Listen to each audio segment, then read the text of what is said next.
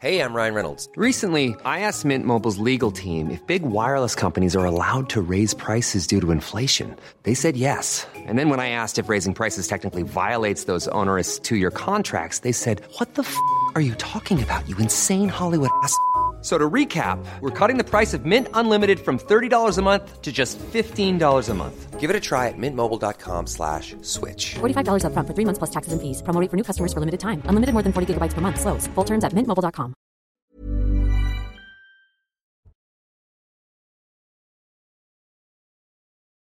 Euh, Aujourd'hui sur CNews, euh, ravi de vous retrouver euh, donc pour cette édition spéciale avec le spectre d'une guerre nucléaire qui ressurgit après les menaces de Vladimir Poutine d'utiliser toutes les armes à sa disposition face à un Occident qui souhaite selon lui la destruction de la Russie. Ce n'est pas du bluff, a même précisé le chef du Kremlin.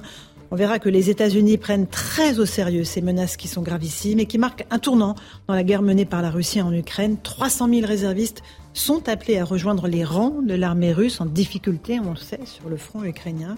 Et puis on attend d'un instant à l'autre le discours du président américain Joe Biden à la tribune des Nations Unies. Lui aussi, évidemment, il évoquera la situation euh, de l'Ukraine et les menaces de Vladimir Poutine. On entendra aussi les mots, le discours très ferme du président Macron, toujours à la tribune des Nations Unies hier.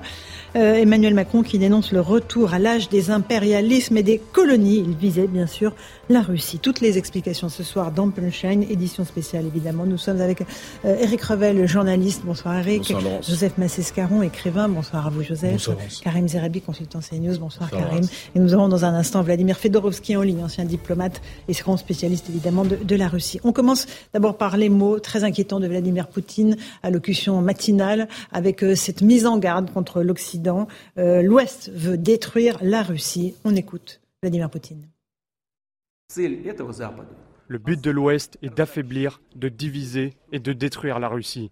Les Occidentaux disent qu'en 1991, ils ont réussi à diviser l'Union soviétique. Ils pensent qu'il est maintenant temps de faire de même avec la Russie. Voilà pour euh, Vladimir Poutine, qui a aussi précisé, euh, Eric Revel, euh, qu'il n'hésiterait pas à utiliser toutes les armes à sa disposition, y compris donc armes nucléaires. Et il a prononcé le mot, ce n'est pas du bluff, a-t-il pris, a même pris le- la peine de dire. Euh, il faut prendre au sérieux ces menaces. Bah oui, enfin en général quand Vladimir Poutine parle, d'ailleurs il n'a pas besoin de rajouter euh, que c'est pas du bluff, on le croit euh, assez sur, euh, sur, sur parole. Euh, ce, qui, ce, qui est, ce qui est un peu inquiétant quand même, alors au-delà de peut-être l'utilisation d'une arme nucléaire même euh, ciblée, euh, vous savez il y a des... J'allais dire, il y a des petites armes nucléaires euh, qui peuvent cibler une partie d'un pays, mais au-delà de ça, c'est quand même la mobilisation de, de 300 000 personnes. C'est-à-dire que c'est une ça. mobilisation générale partielle, Mhm. partielle, mais c'est quand même 300 000 euh, personnes euh, qui seraient mobilisables. Et je ne sais pas si vous avez vu, mais depuis cette annonce, Mhm.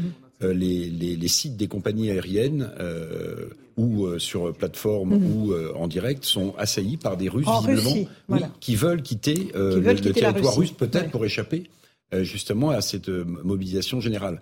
Maintenant, sur la déclaration de Vladimir Poutine, euh, il est rentré euh, en Ukraine, il a déclaré la guerre à l'Ukraine. Visiblement, la contre-offensive ukrainienne, avec moult armes euh, de l'Occident, est en train de produire son effet.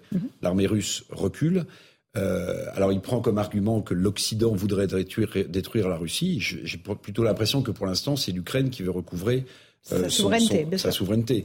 On en est là, mais c'est vrai que c'est un sujet. On sentait cette escalade euh, Mm. venir euh, quand même.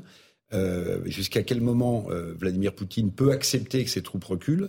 Jusqu'à quel moment euh, l'humiliation qu'il l'accepte pas qu'il va subir déclenchera quelque chose chez lui? C'est une vraie interrogation. Joseph Massescaron, est-ce qu'on est face à un homme désespéré? Olaf Scholz, le, le chancelier allemand, dit c'est un acte de désespoir ou pas du tout? Ou est-ce que je, vraiment on ne peut pas dire que Vladimir Poutine est dans un acte de désespoir?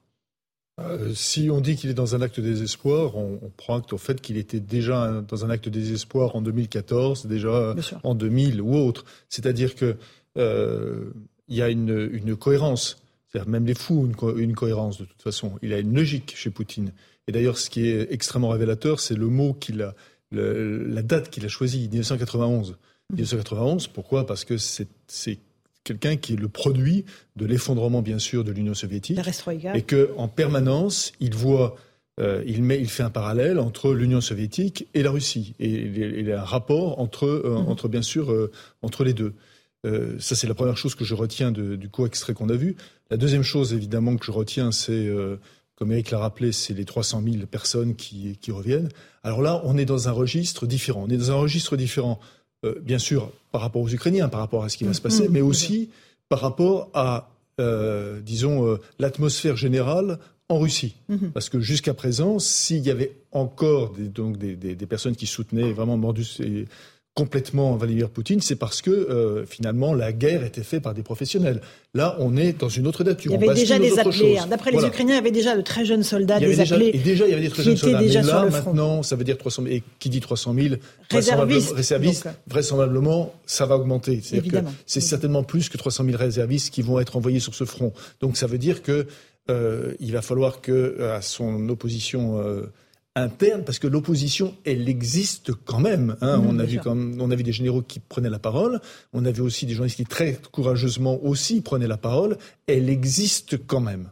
Mais effectivement, on parle euh, d'une opposition qui est muselée euh, en Russie. Karim Zerebi, il faut prendre au sérieux euh, les menaces de Vladimir Poutine. On écoutera l'extrait dans lequel il dit Je peux utiliser toutes les armes à notre disposition, ceux qui font des menaces même avec l'arme nucléaire.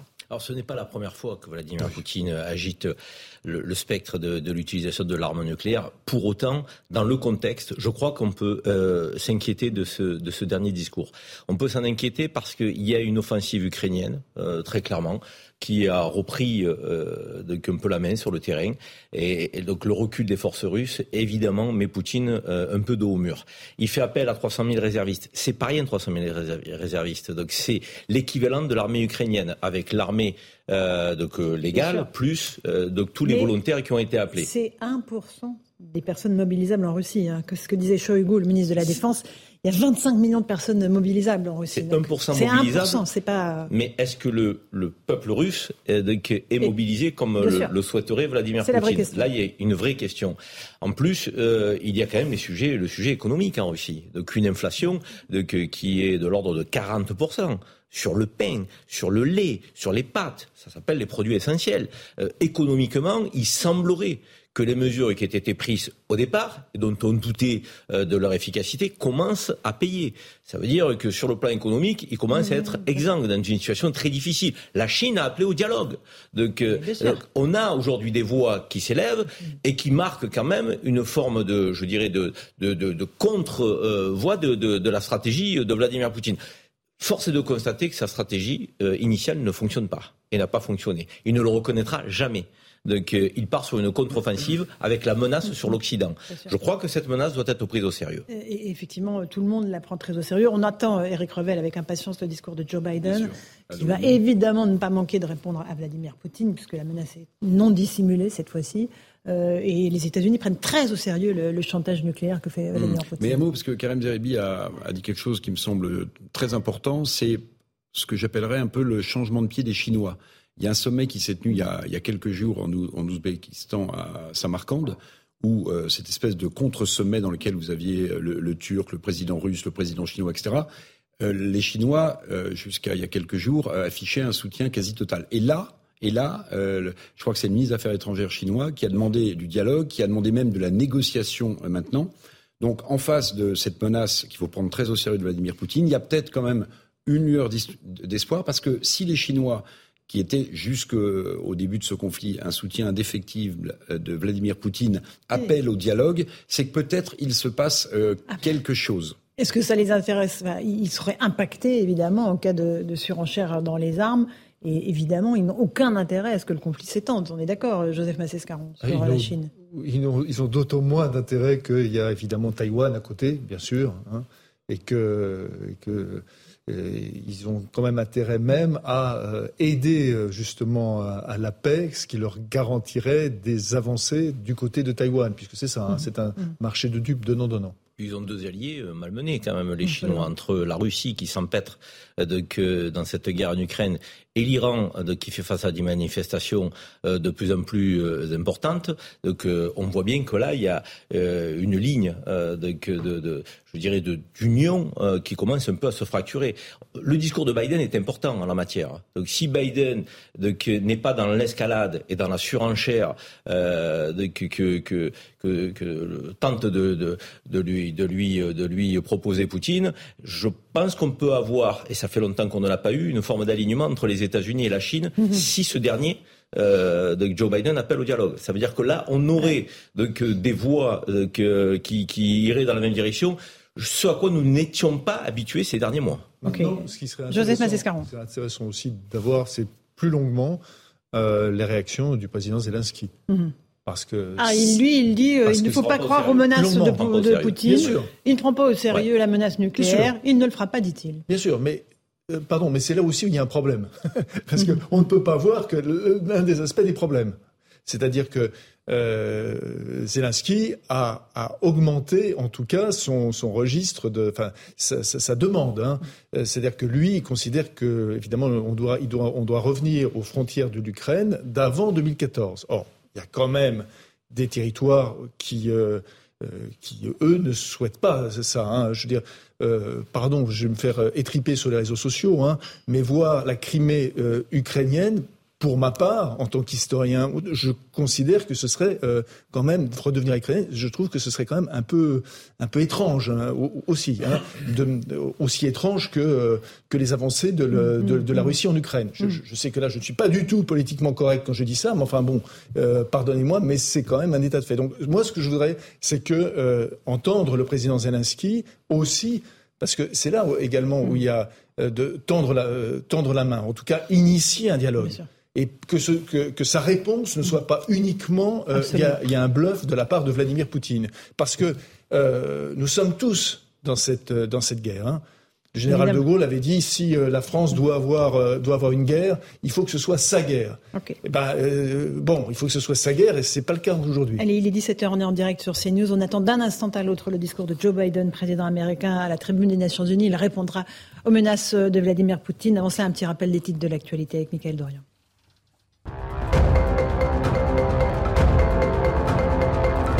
La Chine appelle à un cessez-le-feu en Ukraine, déclaration du porte-parole du ministère chinois des Affaires étrangères en réponse aux annonces de Vladimir Poutine qui ordonne une mobilisation militaire partielle. La Chine insiste sur la nécessité de respecter l'intégrité territoriale de tous les pays. Le président iranien accuse l'Occident d'avoir deux poids, deux mesures sur les droits des femmes. Euh, déclaration d'Ebrahim Raisi ce mercredi devant l'Assemblée générale des Nations unies alors que les manifestations se succèdent toujours dans son pays après la mort d'une jeune femme détenue par la police pour avoir porté des vêtements inappropriés. Elisabeth Borne s'entretient avec les présidents de groupes parlementaires aujourd'hui. Son objectif, déminer une session qui s'annonce musclée, prévue le 3 octobre prochain, en passant en revue plusieurs sujets épineux, dont celui des retraites. Et puis les victimes de violences sexuelles dans l'enfance en subissent les conséquences traumatiques à l'âge adulte. La commission indépendante sur l'inceste et les violences sexuelles faites aux enfants tire la sonnette d'alarme et dresse un bilan de leurs séquelles. Elle précise que le traumatisme subi enfant affecte encore aujourd'hui leur santé physique et mentale autant que leur vie familiale, sexuelle et professionnelle. De retour sur le plateau de Punchline, on évoque euh, les menaces de Vladimir Poutine qui tient à rappeler, a-t-il dit, que la Russie est dotée d'armes lourdes. Nous allons utiliser toutes les armes à notre disposition. Nous sommes en ligne avec Vladimir Fedorovski. Bonsoir à vous, vous êtes ancien diplomate russe. Euh, est-ce qu'il faut prendre euh, au sérieux les menaces de Vladimir Poutine? Bien sûr, diplomate russe au temps de Gorbatchev et maintenant avec mes livres, comme vous le savez bien, écrivain d'origine russo-ukrainienne. Évidemment, il faut prendre ça euh, au sérieux. Euh, je pense qu'on n'était jamais si près de la guerre mondiale nucléaire comme aujourd'hui. Mon ami Gorbatchev, il a dit avant de se mourir, on n'était jamais si près de l'apocalypse nucléaire. Euh, trois scénarios, scénarios que je vois. D'une part, les, les Ukrainiens annoncent qu'ils vont gagner la guerre. Ça signifie qu'ils vont aller en Crimée euh, ils veulent sonder la Russie en, en, cinq, je crois, ils disent.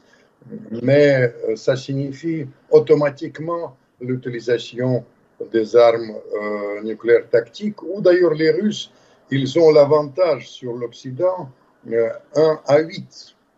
Vous savez, c'est quelque chose d'analogue à ce que j'ai connu pendant la guerre froide, quand il y avait l'avantage russe en, en char, et les Occidentaux disent que si les chars russes bougent, automatiquement, on va utiliser euh, les armes tactiques nucléaires. Deuxième scénario qui se passe avec nos yeux, avec l'annonce de Poutine. Euh, ils vont faire percer euh, dans, à Donbass. Mhm. Je pense qu'ils ont euh, déjà fait une sorte de brèche dans la défense ukrainienne depuis avant-hier. et cette annonce de mobilisation va aider d'envoyer les forces terrestres sur place pour obtenir des résultats spectaculaires. Mais dans ce cas-là, ils vont aller à Odessa et je viens de raccrocher avec les responsables américains qui me disent que la présence russe euh, à Odessa, la domination dans la mer Noire est absolument inacceptable pour eux et ils sont d'intervenir et c'est la guerre mondiale. Et puis le scénario le plus probable en l'Europe dans de la farce, la famine en Afrique, mais l'imprévisibilité est telle que je prédis aussi une sorte de, de qui amènerait à la guerre mondiale. Vous voyez, la seule solution qui nous reste, ces négociations, mais c'est les voix sages qu'on entend beaucoup en France, Sarkozy, Guénaud, euh, Védrine, tant de gens, Raffarin, Chevènement, mais c'est les voix dans le désert. Pour l'instant, on n'entend pas ni Kissinger, ni Jeffrey Sachs qui appellent à une désescalade ne sont pas entendus.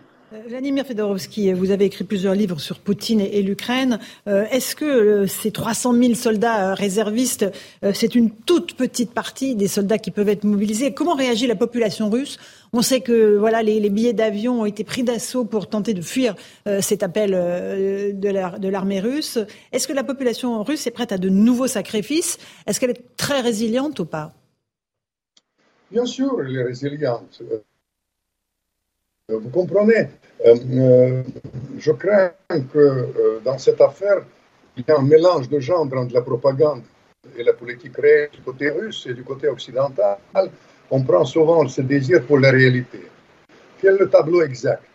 Maintenant, 75% des Russes soutiennent Poutine et notamment d'après mes premières indications, c'est à peu près dans les mêmes proportions la dernière décision il y a, et en même temps, il y a une sorte de schizophrénie euh, euh, russe. D'ailleurs, les Italiens, ils ont fait une erreur d'essayer d'interdire Dostoïevski. Les Russes doivent être euh, compris à travers Dostoïevski. Parce que dans les, en même temps, la majorité des Russes se prononcent contre la guerre. Et ça, c'est une petite indication. Il y a une indication qui va dans le sens que vous suggérez, c'est l'indication qui est liée dans la réalité avec euh, la, euh, euh, la position des grandes villes. Dans les grandes villes, les jeunes, les jeunes quand même, ils se prononcent plutôt contre la guerre. Mais en gros, Poutine, et ça c'est une grande erreur de calcul occidental, en gros, la société russe est toujours derrière Poutine. Euh, très bien. Euh, la menace nucléaire, euh, il faut donc la prendre au sérieux, dites-vous. On n'a jamais été aussi près du, scénario de, l'apocalypse. Qu'est-ce qui pourrait décider Poutine à, l'utiliser s'il est vraiment dans une situation de grande difficulté sur le terrain, si son armée continue à reculer malgré le renfort des 300 000 réservistes?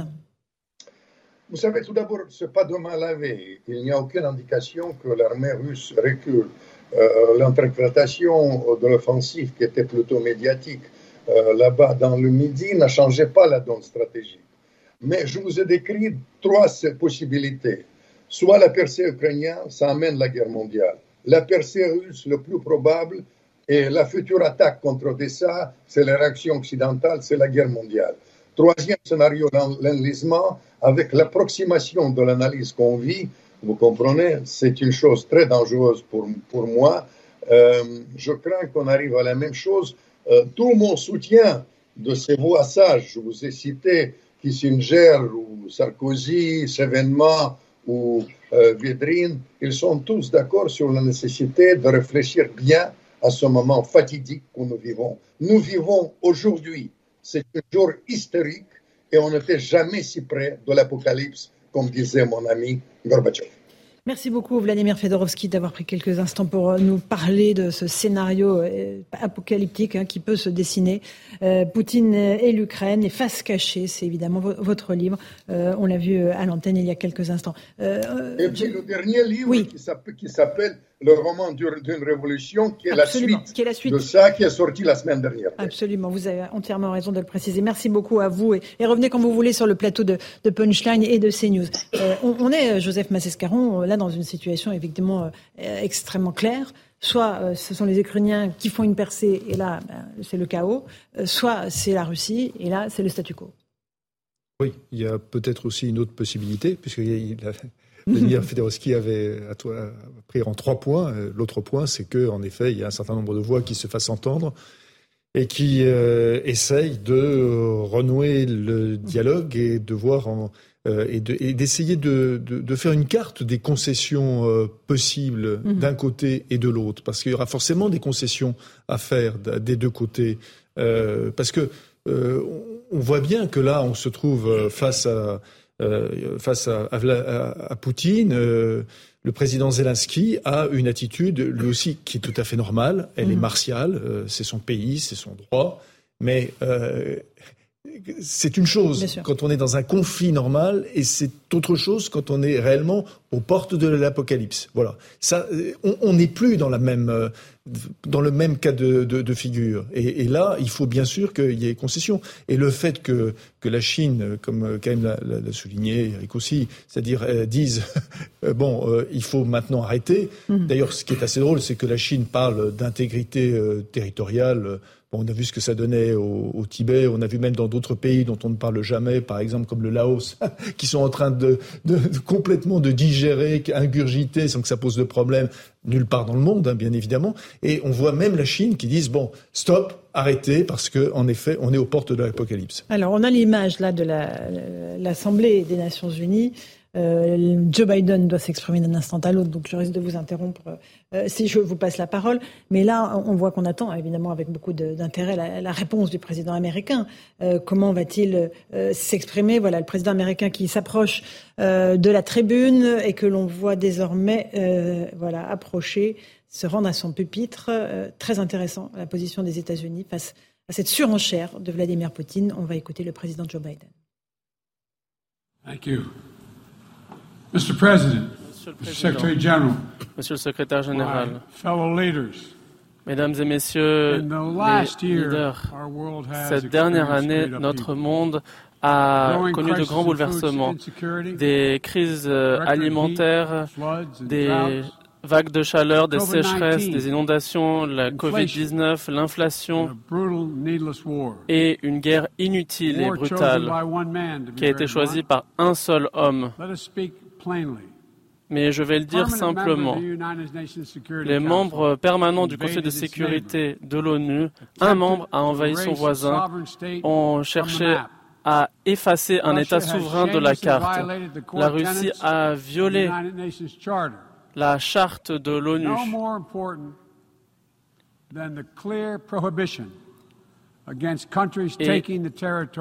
elle est allée, elle est allée contraire à l'interdiction de prendre un territoire d'un pays voisin par la force. Le président Poutine a proféré des menaces nucléaires contre l'Europe, méprisant les, euh, les, responsabilités de son régime. Aujourd'hui, la Russie appelle encore davantage de soldats à rejoindre le combat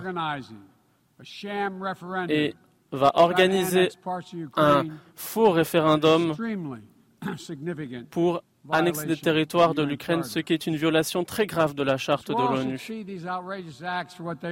Et nous devons voir ce que sont ces actes pour ce qu'ils sont. La Russie a dit s'être sentie menacée, mais personne n'a menacé la Russie. Et personne d'autre que la Russie n'a cherché le conflit. En fait, nous avons mis en garde de ce qui arrivait. Nous avons cherché à éviter cette guerre. Mais l'objectif de Poutine est très clair. Jusqu'avant d'envahir, Poutine a affirmé que l'Ukraine avait été créée par les Russes et n'avait jamais eu de véritable statut d'État. Je cite. Et aujourd'hui, nous voyons des attaques qui visent des écoles, des gares, des hôpitaux. Une guerre est menée contre la culture et l'histoire ukrainienne. Et on trouve de très nombreuses preuves des crimes de guerre de la Russie, des fausses communes qui ont été découvertes à Isium. Corps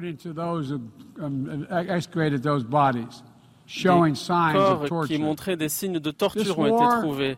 Cette guerre cherche à éteindre, à éliminer le droit de l'Ukraine à exister en tant qu'État, son droit à exister pour son peuple, où que vous soyez, où que vous viviez, quelles que soient vos croyances. Cela doit vous glacer le sang. Et c'est pourquoi 141 nations à l'Assemblée générale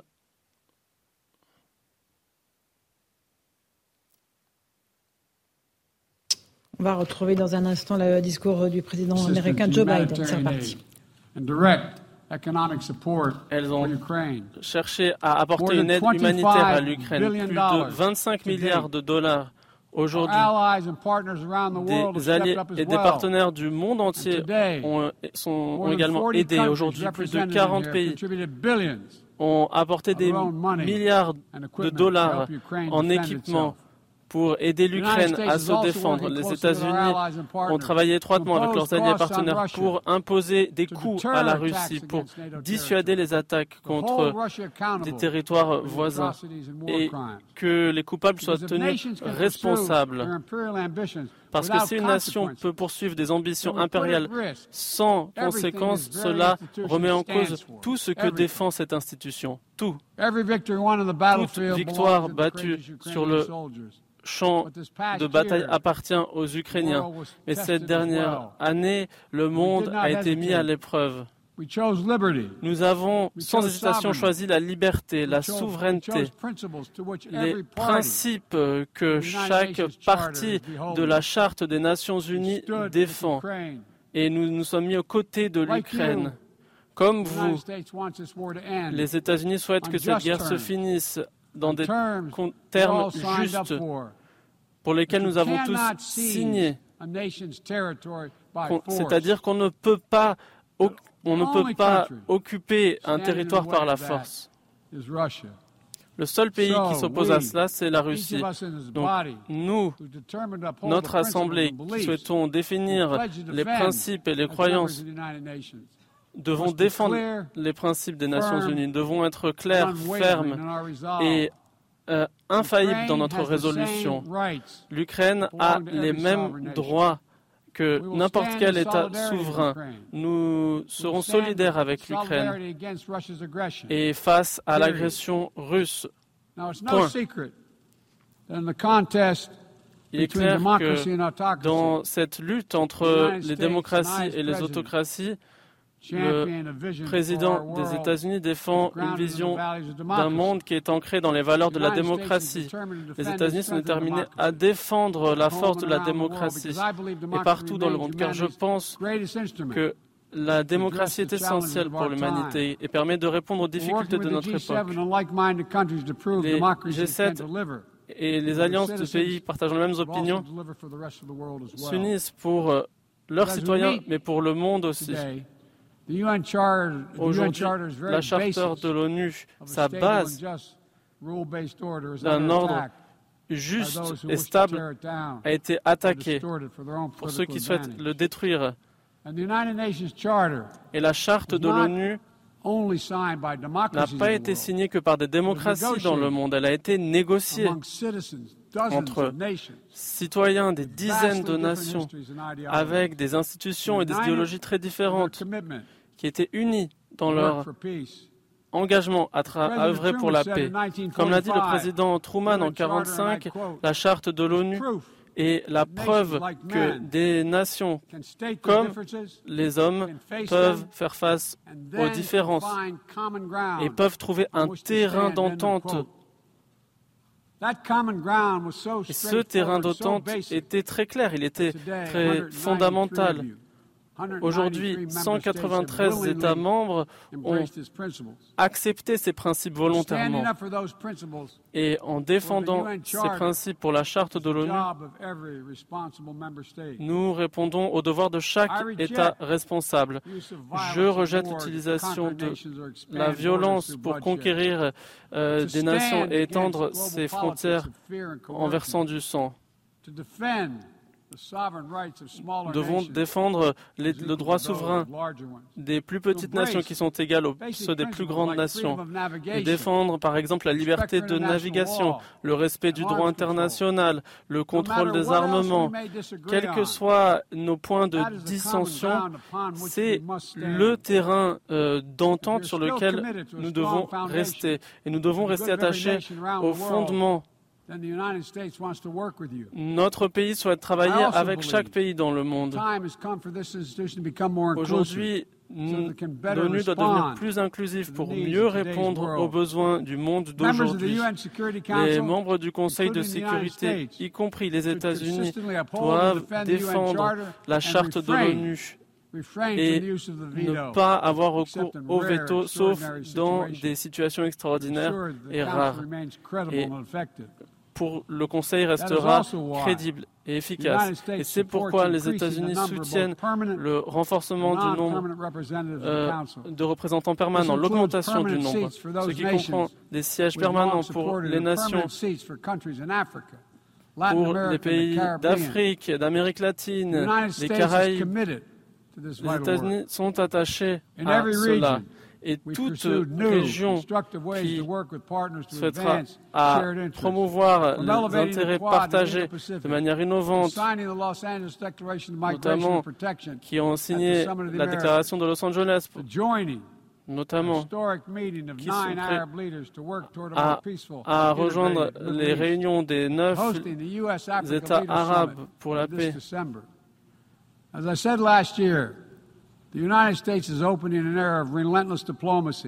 Comme je l'ai dit l'année dernière, l'ONU s'est ouverte à une nouvelle voie de diplomatie, une ère de diplomatie pour faire face notamment au changement climatique, comme les intervenants précédents en ont parlé. Euh, répondre à l'impératif de nourrir le monde. Tout cela demeure notre priorité pour répondre à nos promesses. Et depuis le premier jour où j'ai pris mes fonctions, nous, avons, nous avions euh, un objectif ambitieux. Nous avons rejoint l'accord de Paris et nous avons permis d'arriver à des accords ambitieux lors de la COP 26. Nous avons permis de, de faire rejoindre les deux tiers du PIB pour s'engager à limiter l'augmentation des températures à 1,5 degré. Et aujourd'hui, les États-Unis ont réalisé leur plus grand engagement pour le changement climatique.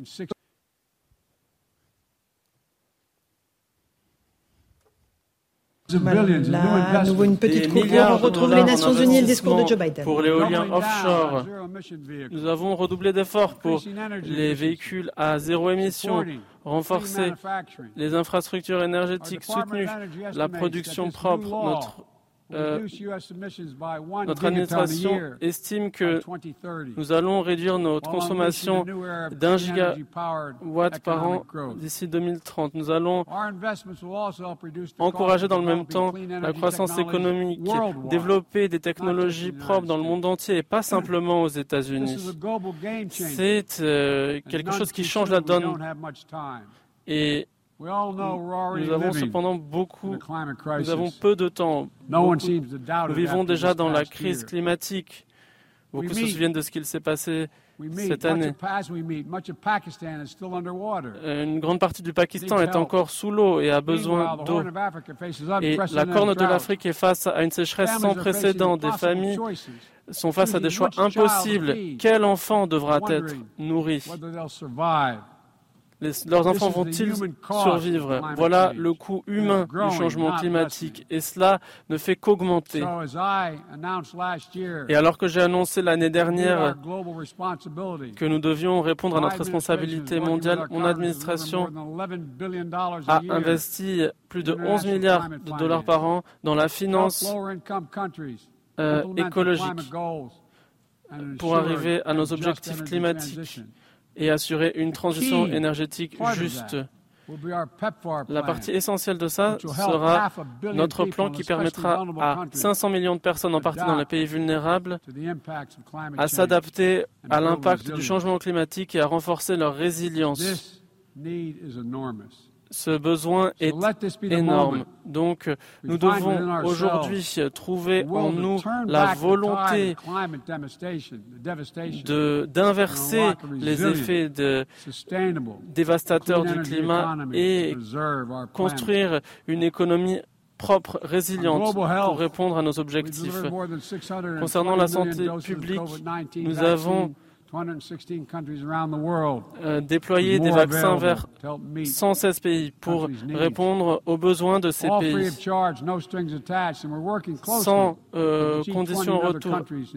Et nous travaillons avec les pays du euh, G7 pour créer un nouveau financement pour la prévention des pandémies avec la Banque mondiale.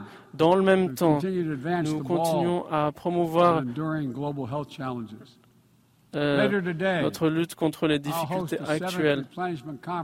Aujourd'hui, j'ai organisé une conférence pour trouver des moyens de lutter contre la tuberculose et le paludisme. Je me suis engagé à contribuer à hauteur de 6 millions de dollars pour ces efforts. Et donc je me réjouis des efforts qui seront consentis lors de cette conférence qui sera la conférence la plus large jamais tenue dans l'histoire. Nous répondons également à la crise alimentaire. Quelques centaines de millions de personnes dans le monde sont face à une insécurité alimentaire grave. Et nous avons aujourd'hui annoncé que 2,9 milliards de dollars supplémentaires seraient investis pour l'aide euh, humanitaire qui est vital aujourd'hui. La Russie cherche aujourd'hui à, à, faire porter la responsabilité de la crise alimentaire aux sanctions imposées par de nombreux pays contre, pour son agression contre l'Ukraine. Donc je le dis très clairement. Nos sanctions permettent explicitement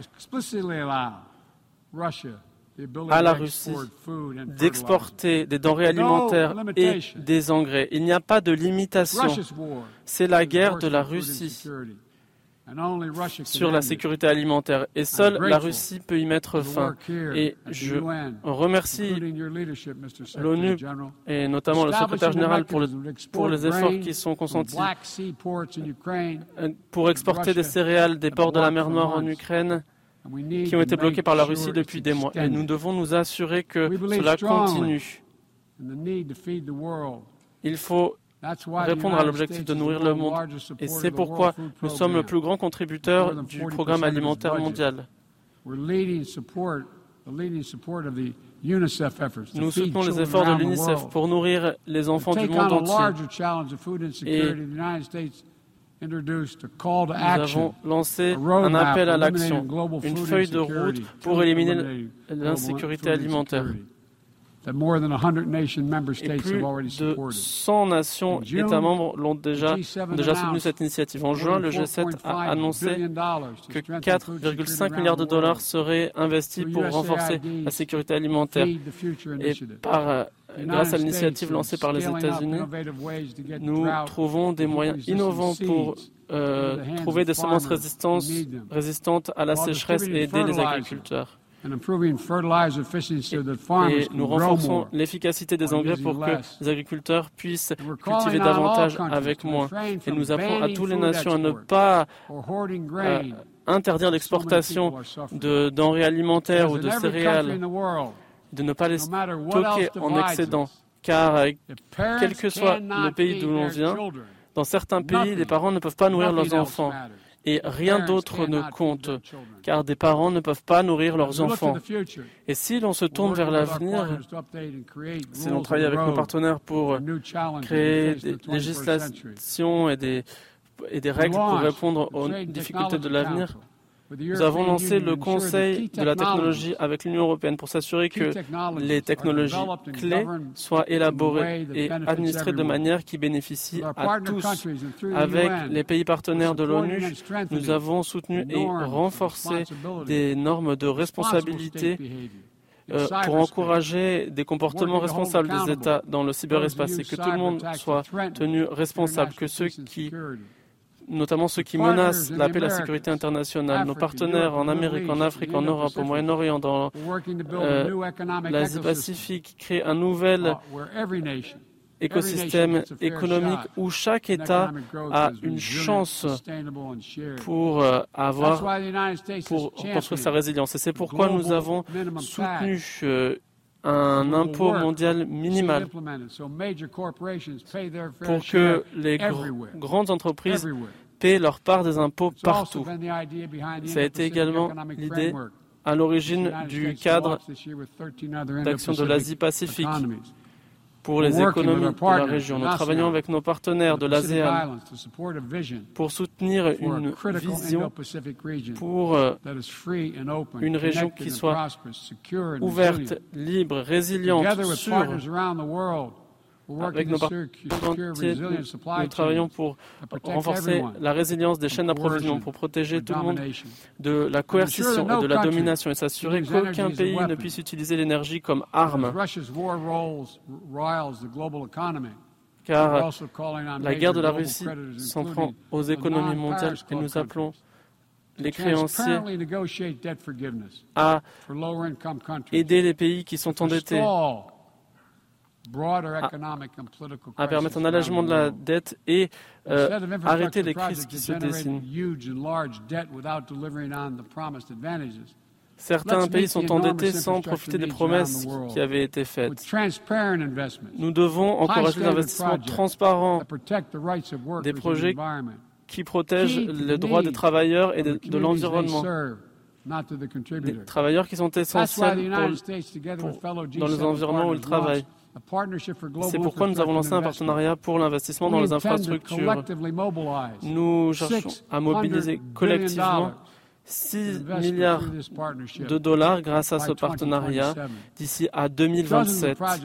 Des dizaines de projets sont aujourd'hui en cours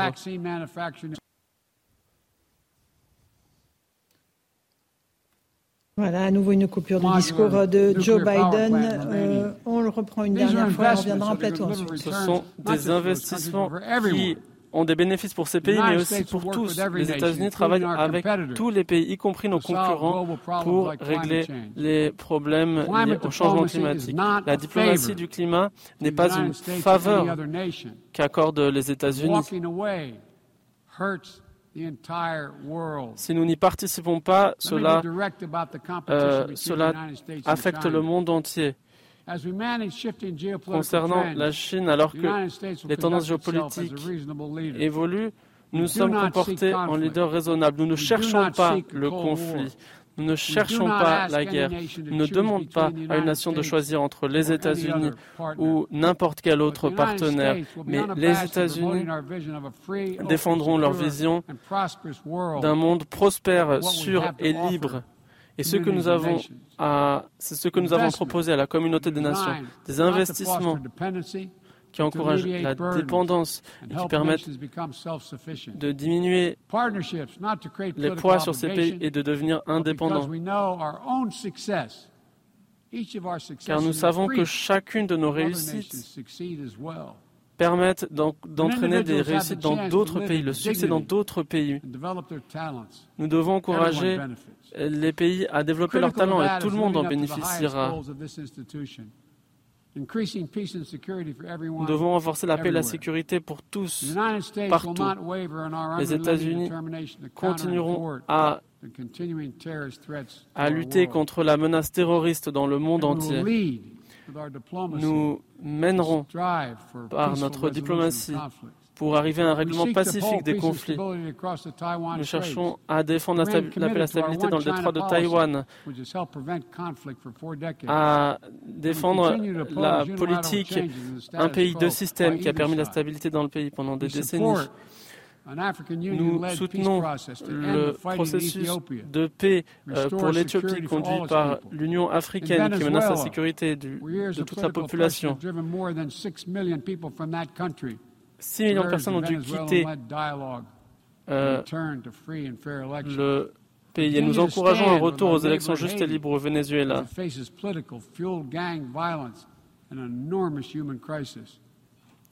Nous, appelons le monde entier à s'engager dans le même sens, car nous avons beaucoup de choses à faire. Nous continuerons à encourager la trêve avec la médiation de l'ONU au Yémen, car euh, les populations ont souffert des années de de guerre. Et nous continuerons à encourager la négociation entre le peuple juif et palestinien. Nous sommes attachés à la sécurité, c'est tout. Et nous sommes favorables à euh, une solution négociée à deux États qui est la meilleure solution pour l'avenir et qui donne aux Palestiniens un État auquel ils ont droit. Les deux parties méritent le respect et des droits égaux pour leurs citoyens. Les deux peuples méritent la liberté et la dignité. Et nous appelons toutes les nations à euh, rester attachées au régime de non-prolifération nucléaire, à le promouvoir par la diplomatie. Quoi qu'il arrive dans le, dans le monde, nous sommes prêts à soutenir des mesures de contrôle.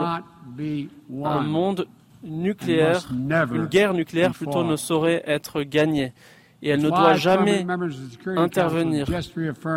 Les membres du Conseil de sécurité ont réaffirmé cet engagement dans, dans l'Assemblée, mais aujourd'hui nous voyons des tendances inquiétantes. La Russie promeut des idéaux de prolifération. Et aujourd'hui, alors que, comme je l'ai dit, elle profère des menaces d'utiliser l'arme nucléaire. La, Chine renforce son programme nucléaire sans transparence malgré les efforts euh, diplomatiques. La République de Corée du Nord continue à violer les sanctions de l'ONU et les États-Unis sont prêts à un retour du programme nucléaire sur l'Iran. Nous disons toutefois clairement que nous n'autoriserons pas l'Iran a développé une arme nucléaire. Nous continuons à penser que la diplomatie est le meilleur moyen d'y arriver. Le régime de non-prolifération est l'un des plus grands succès de cette institution. Nous ne pouvons pas laisser le monde euh, retourner en arrière. Nous ne pouvons pas ignorer ceux qui bafouent les droits humains. Et la Déclaration universelle des droits humains est un document très important auquel nous pouvons nous mesurer. En 1948, les, droits humains, la base des droits humains a été posée. Et aujourd'hui, en 2022, ces droits sont menacés dans le monde entier par des violations dans le Xinjiang.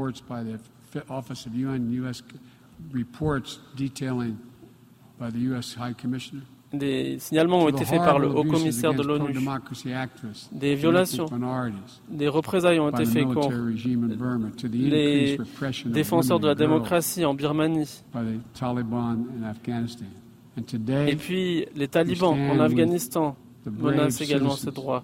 Et aujourd'hui, les citoyennes courageuses d'Iran cherchent à défendre leurs droits les plus fondamentaux. Mais ce que je sais, c'est que l'avenir appartient aux pays qui exploiteront le plein potentiel de leur population où les femmes et les jeunes filles pourront exercer leurs droits, et notamment les droits reproductifs les plus essentiels qui permettent de renforcer nos économies, construire des sociétés plus résilientes, où euh, les femmes et les jeunes filles peuvent vivre sans être harcelées et où les communautés LGBTQI+, euh, ne craignent pas d'être la cible de violence. Où l'on peut critiquer ces leaders sans craindre d'être opprimés. Les États-Unis continueront à défendre les valeurs de la Charte des Nations Unies. Dans notre pays et dans le monde entier. J'aimerais ajouter que cette institution, qui est guidée par la Charte de l'ONU et la Déclaration universelle des droits humains, est un acte d'espoir sans limite. Imaginez la vision des premiers délégués qui étaient face à la tâche qui semblait impossible, alors que le monde était divisé, les populations devaient se sentir divisées. Suite aux horreurs de l'Holocauste qui venait d'être exposé. Et on avait, on pouvait croire qu'il n'y avait que le pire dans l'humanité. Et on a souhaité construire quelque chose de mieux. Pendant les temps de paix, les droits égaux entre la famille de nations de l'ONU, la coopération pour la promotion de l'humanité. Eh bien, aujourd'hui, nous pouvons mieux faire face à nos difficultés.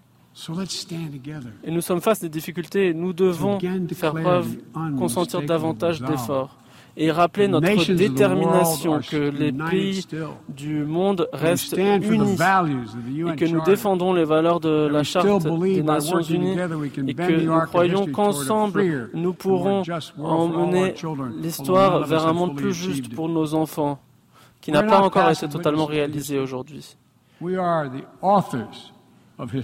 Nous ne sommes pas les héritiers de l'histoire, mais les auteurs de l'histoire. Nous pouvons et devons faire cela pour nous-mêmes, pour notre avenir et pour l'humanité. Je vous remercie de m'avoir écouté. Que Dieu vous bénisse.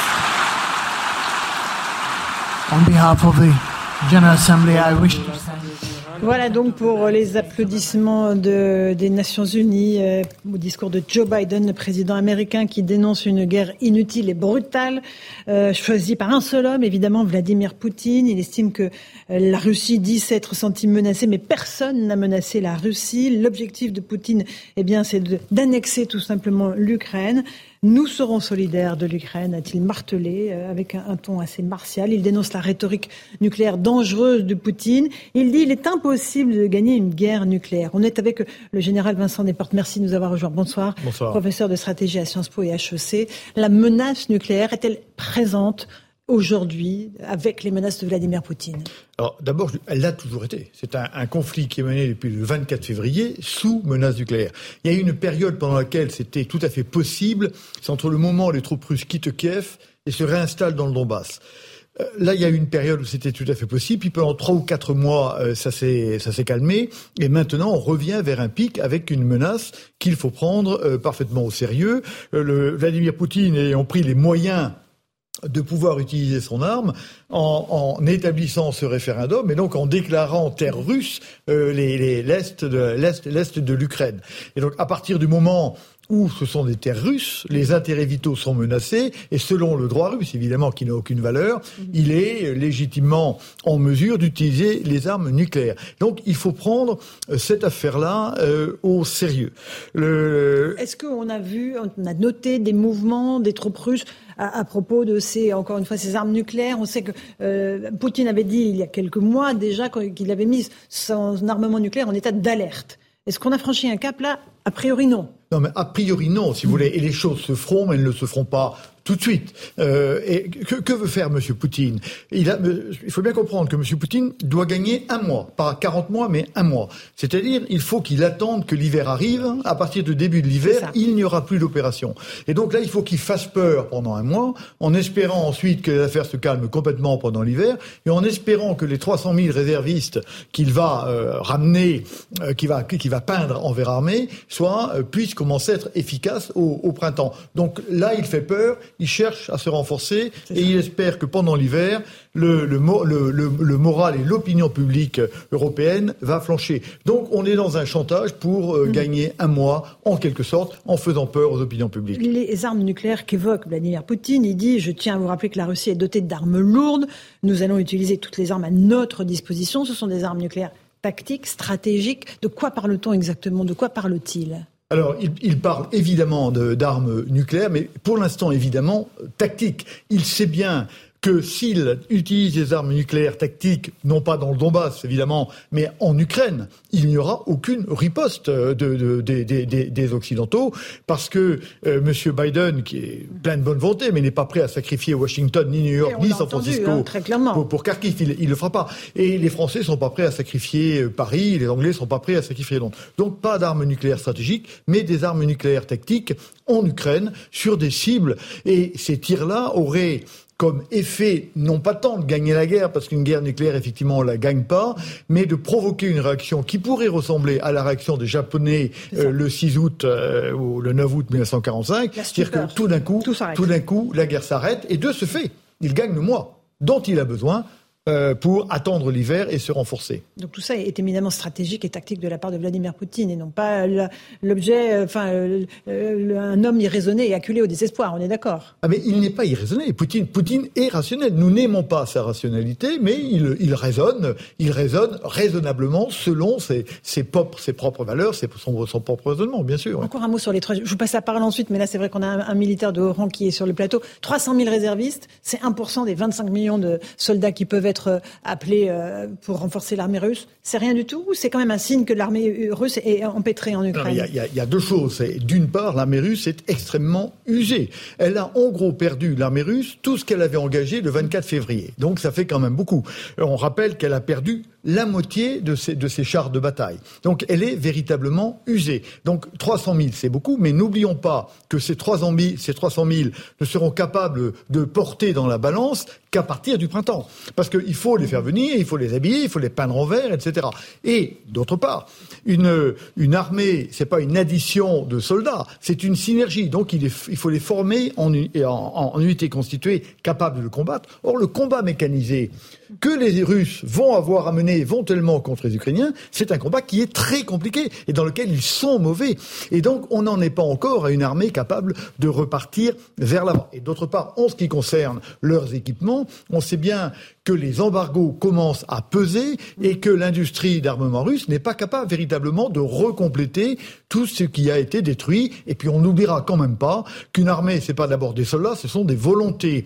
Or, du côté ukrainien, on a une volonté. Farouche. Les, euh, les manifestants commencent à se manifester partout dans les villes russes. Mm-hmm. Les avions quittant Moscou sont pleins, etc., de gens qui désertent la Russie. Donc je ne suis pas sûr qu'il y ait une volonté farouche de se battre euh, au cœur de ces 300 000 réservistes. Alors, on va juste rejoindre euh, notre correspondante euh, aux États-Unis, Elisabeth Guedel. Elisabeth, bonsoir. Vous avez écouté comme nous Joe Biden à la tribune des Nations Unies. Comme prévu, il essaie d'isoler encore plus la Russie du reste du monde. Oui, c'était euh, d'ailleurs ce qu'a fait effectivement Emmanuel Macron euh, hier. L'idée était de condamner sans ambiguïté la Russie, Vladimir Poutine et appeler la communauté internationale, puisqu'il se retrouve à cette tribune devant 190 euh, représentants des États du monde, et bien de condamner unanimement les actions de, Vladimir Poutine. cette guerre qui a été déclenchée et qui viole les fondements même, les, les les principes fondamentaux de la Charte des Nations Unies. La guerre de la Russie a pour but de priver l'Ukraine de son droit d'exister. C'est assez fort de, dire ces mots euh, dans l'enceinte des Nations Unies. Il a voulu aussi s'adresser donc à ces pays qui sont restés silencieux, euh, qui n'ont pas condamné cette guerre jusqu'à présent.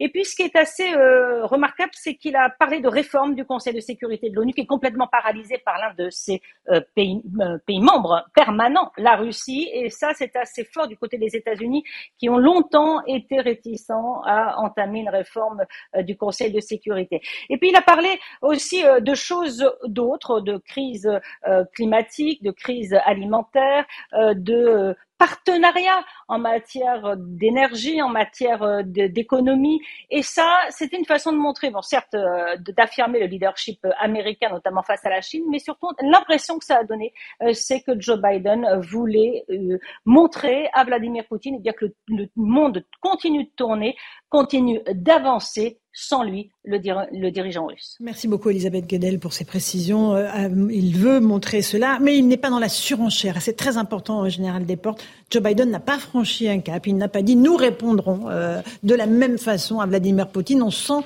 évidemment qu'il ne veut pas aller jusqu'au point de non-retour qui nous engagerait membre de l'OTAN euh, dans une guerre contre la Russie. Absolument. Et je crois que c'est extrêmement important de ne pas répondre par l'escalade à l'escalade. Et le fait de dire, effectivement, le, le discours est presque terne, le discours de Biden, mais la, vie continue. On s'occupe de, des problèmes météorologiques, etc. Et je, et je, et je crois que c'est bien. Il ne faut surtout pas répondre à l'escalade par l'escalade. Néanmoins, je pense qu'à l'inverse, le discours du président Macron, qui en appelait à tous ceux qui ne voulaient pas voir, me paraît également sain. Et je pense que ces deux discours sont assez complémentaires. Effectivement, Emmanuel Macron qui lui aussi a fait un discours important, euh, Joseph Massescaron, qui marque une rupture hein, dans, le ton euh, adopté à l'égard de, la Russie. Sur le discours d'Emmanuel Macron, oui. Je trouvais que le discours d'Emmanuel Macron était en effet très bon, comme le général vient de le rappeler. Sur le discours de, Joe Biden, il y a aussi un élément qui est un élément de politique intérieure. Pardon. Parce que euh, aujourd'hui, Joe Biden se trouve dans une situation qui n'est pas formidable, aussi bien du point de vue de l'économie, du point de vue de l'inflation, du point de vue de son administration et qu'il s'appuie sur la partie, pour aller vite et trivial, pardonnez-moi, la partie écologiste du Parti démocrate américain, qui est de, qui est de plus en plus forte. D'où ce contournement aussi et ce long développement. C'est bien sûr pour dire que le, monde continue à développer, mais, mais pas simplement. Mm. Et d'ailleurs, c'est sous la pression de cette partie-là que Joe Biden, qui avait laissé entendre au début de l'invasion que euh, les États-Unis pouvaient accroître, euh, en effet, euh, la, la, production de pétrole et de gaz pour aider les Européens. Je rappelle quand même qu'il y a deux jours, c'est une fin définitive de non-recevoir, c'est-à-dire que les États-Unis n'augmenteront pas cette production. Pourquoi? Pour des raisons aussi de politique interne. D'accord. Euh, Karim, vous avez bien un tout petit commentaire? du président Macron, moi j'ai un regret. Je trouve que son discours était très bon, très ferme. Donc, euh, c'est qu'il ne se soit pas posé un acteur du dialogue potentiel et d'une reprise du dialogue. Je trouve que ce qu'ont fait les Chinois euh, me, me, donne l'impression que nous aurions dû euh, prendre aussi le, le leadership européen et occidentale sur la capacité, la possibilité que nous devons nous donner de retisser euh, des liens, un dialogue euh, avec Vladimir Poutine. Je veux dire, on ne peut pas être dans une posture uniquement fermée, uniquement, euh, j'ai envie de dire, de contre-offensive. Il faut qu'à un moment donné, nous ayons les voies du dialogue. Et je trouve que la voix de la France, au tout début du conflit, celle d'Emmanuel Macron, portait dans cette direction-là. Ensuite, le président a changé de posture. Et là où on a un président américain qui n'est pas dans l'escalade, je trouve qu'il eût été intéressant de voir la France repositionnée comme un acteur central euh, au niveau de l'Europe pour ouvrir la voie au dialogue. Parce que Zelensky, et c'est là, ce général, j'aimerais avoir votre avis, donc lui est, toujours dans l'offensive. Toujours et encore. Il n'est jamais dans l'apaisement. On sent que Poutine est un peu dans les cordes. Il sort euh, l'arme nucléaire, les 300 000 réservistes. Est-ce qu'il ne faudrait pas, à un moment donné, que nous régulions, pardonnez-moi du terme, un peu euh, Zelensky qui est toujours dans l'offensive?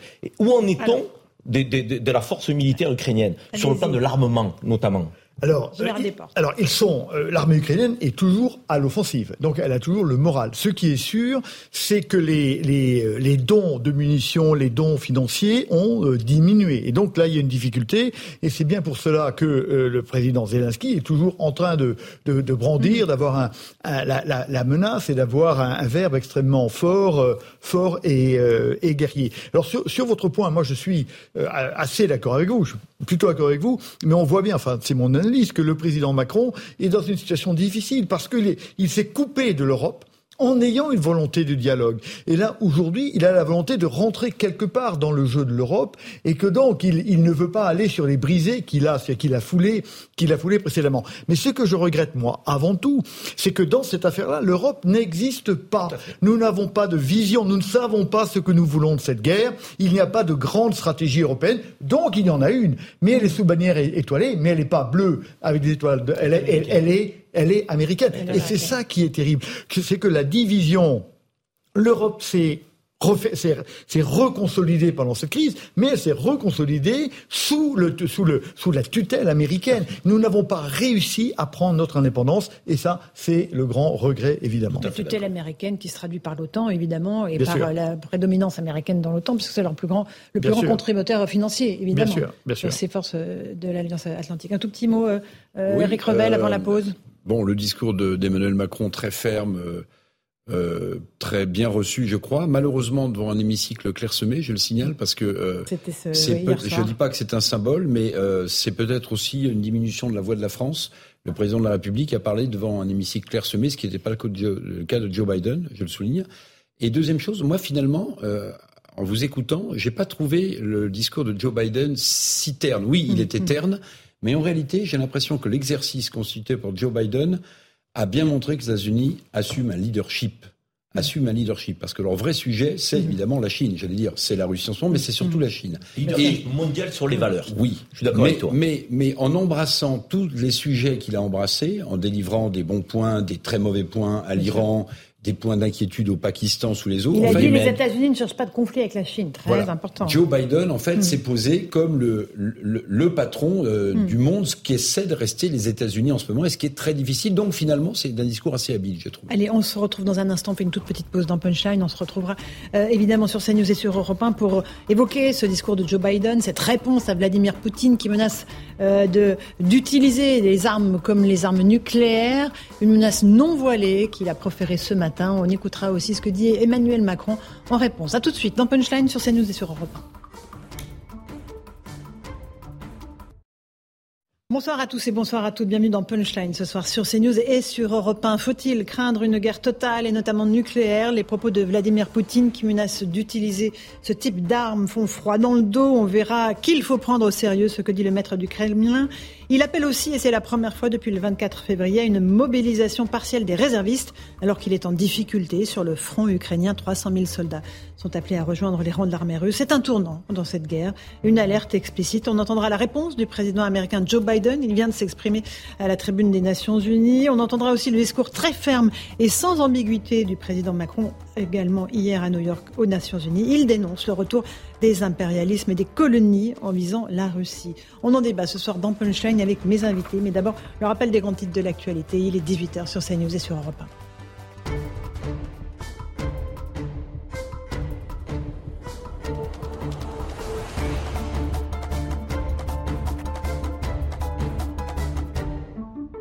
Et il est pile 18h. Bienvenue si vous nous rejoignez à l'instant sur Europe 1 et sur CNews. Emmanuel Macron appelle le monde à mettre le maximum de pression sur Vladimir Poutine. Il appelle la communauté internationale à lutter contre Vladimir Poutine, qui lui se dit prêt à utiliser contre l'Occident tous les moyens de son arsenal.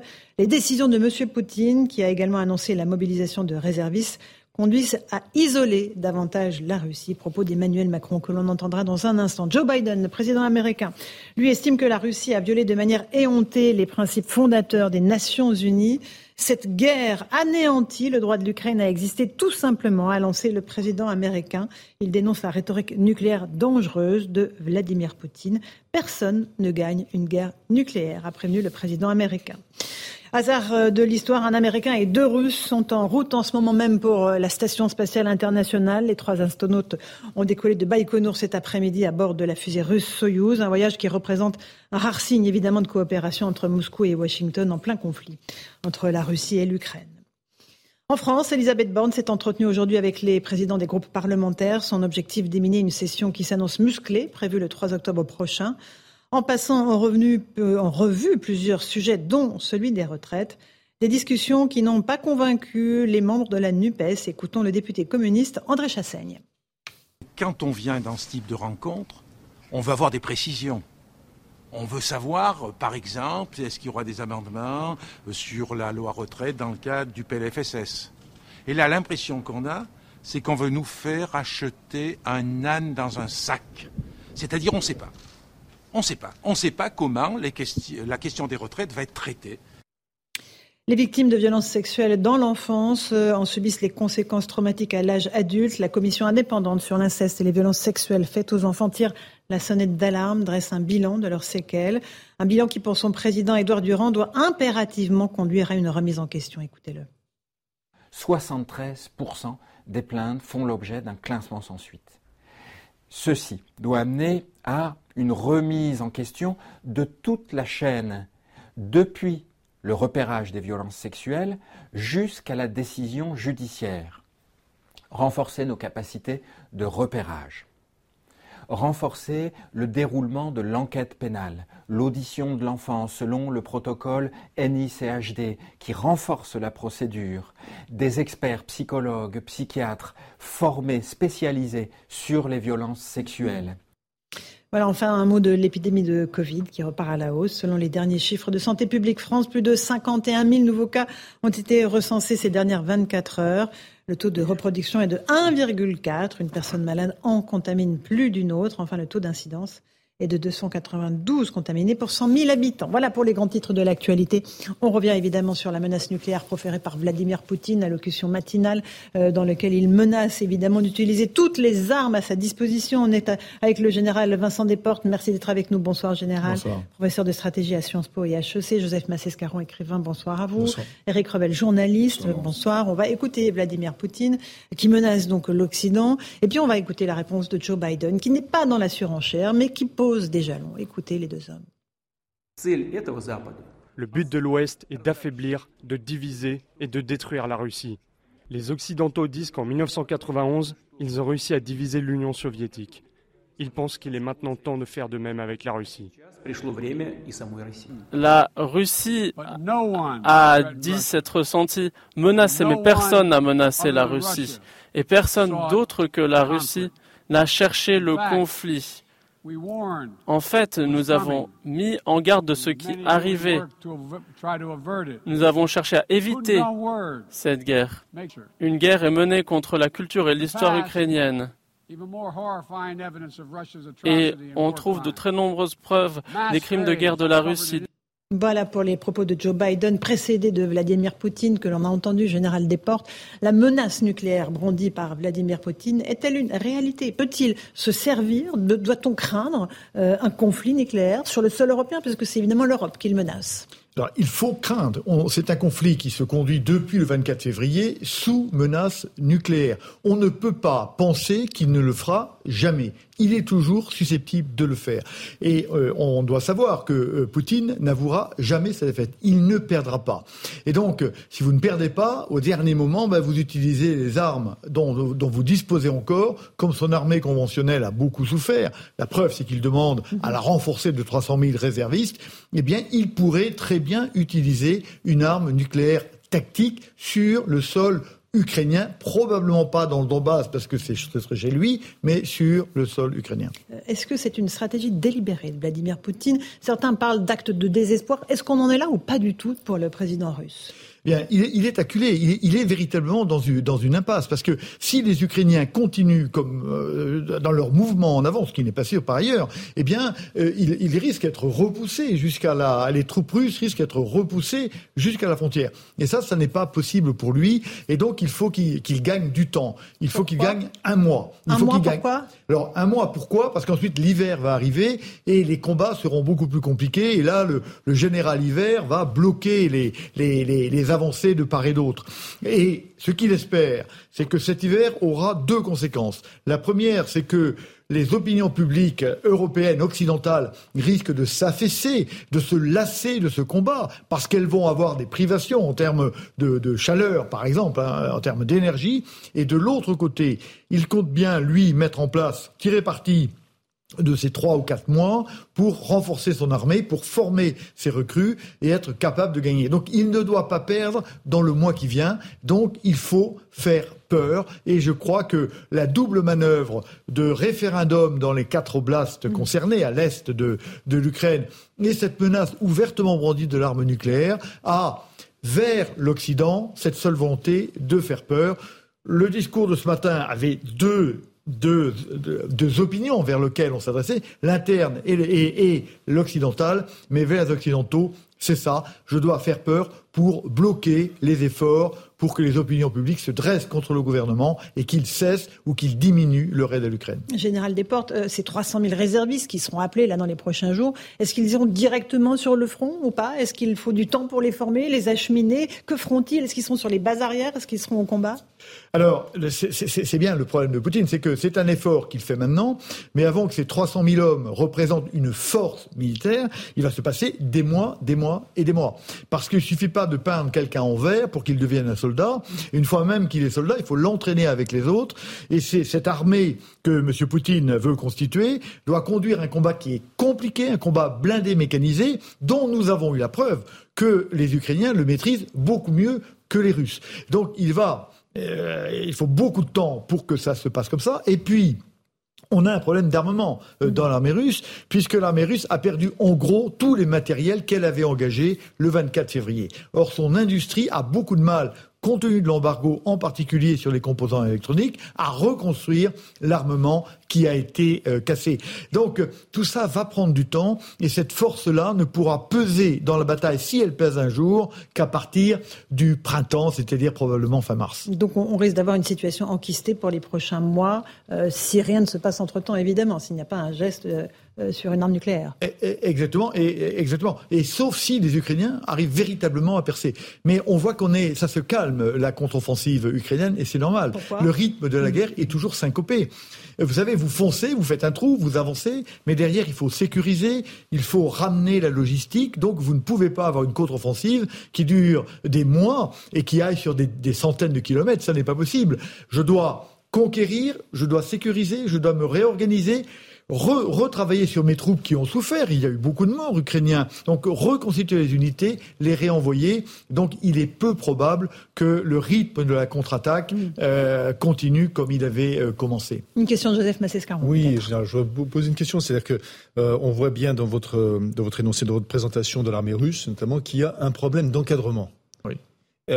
par rapport même à l'armée ukrainienne. Est-ce que, cette, à votre avis, cette, ce problème d'encadrement peut expliquer en partie, parce qu'évidemment pas seulement, en partie, euh, la multiplication des crimes de guerre que l'on constate. Et question évidemment qui est euh, corollaire, c'est est-ce qu'en faisant venir, en multipliant justement l'arrivée des, réservistes, on risque pas également de voir une multiplication encore plus grande de crimes de guerre? Et notamment, je complète juste, le manque de sous-officiers, dans, de sous-officiers dans l'armée russe. Général vous avez, vous, avez, vous avez totalement raison. Alors il y a les réservistes et puis il y a les, les gens qu'on va recruter dans les hôpitaux psychiatriques et dans les prisons. Ceux-là, il y a peu de chances qu'ils n'en commettent pas de crimes de guerre. Donc il, est évident, il est évident que le risque s'accroît. Et comme vous le dites fort justement, l'armée euh, russe n'a pas de corps de sous-officiers professionnels. Et dans les armées occidentales, c'est au fond la colonne vertébrale permanente, c'est le corps des sous-officiers. Et donc, euh, les, soldats sont laissés, euh, laissés à leurs propres initiatives, qui sont basées sur la violence. L'armée russe est une armée qui est extrêmement violente en son sein.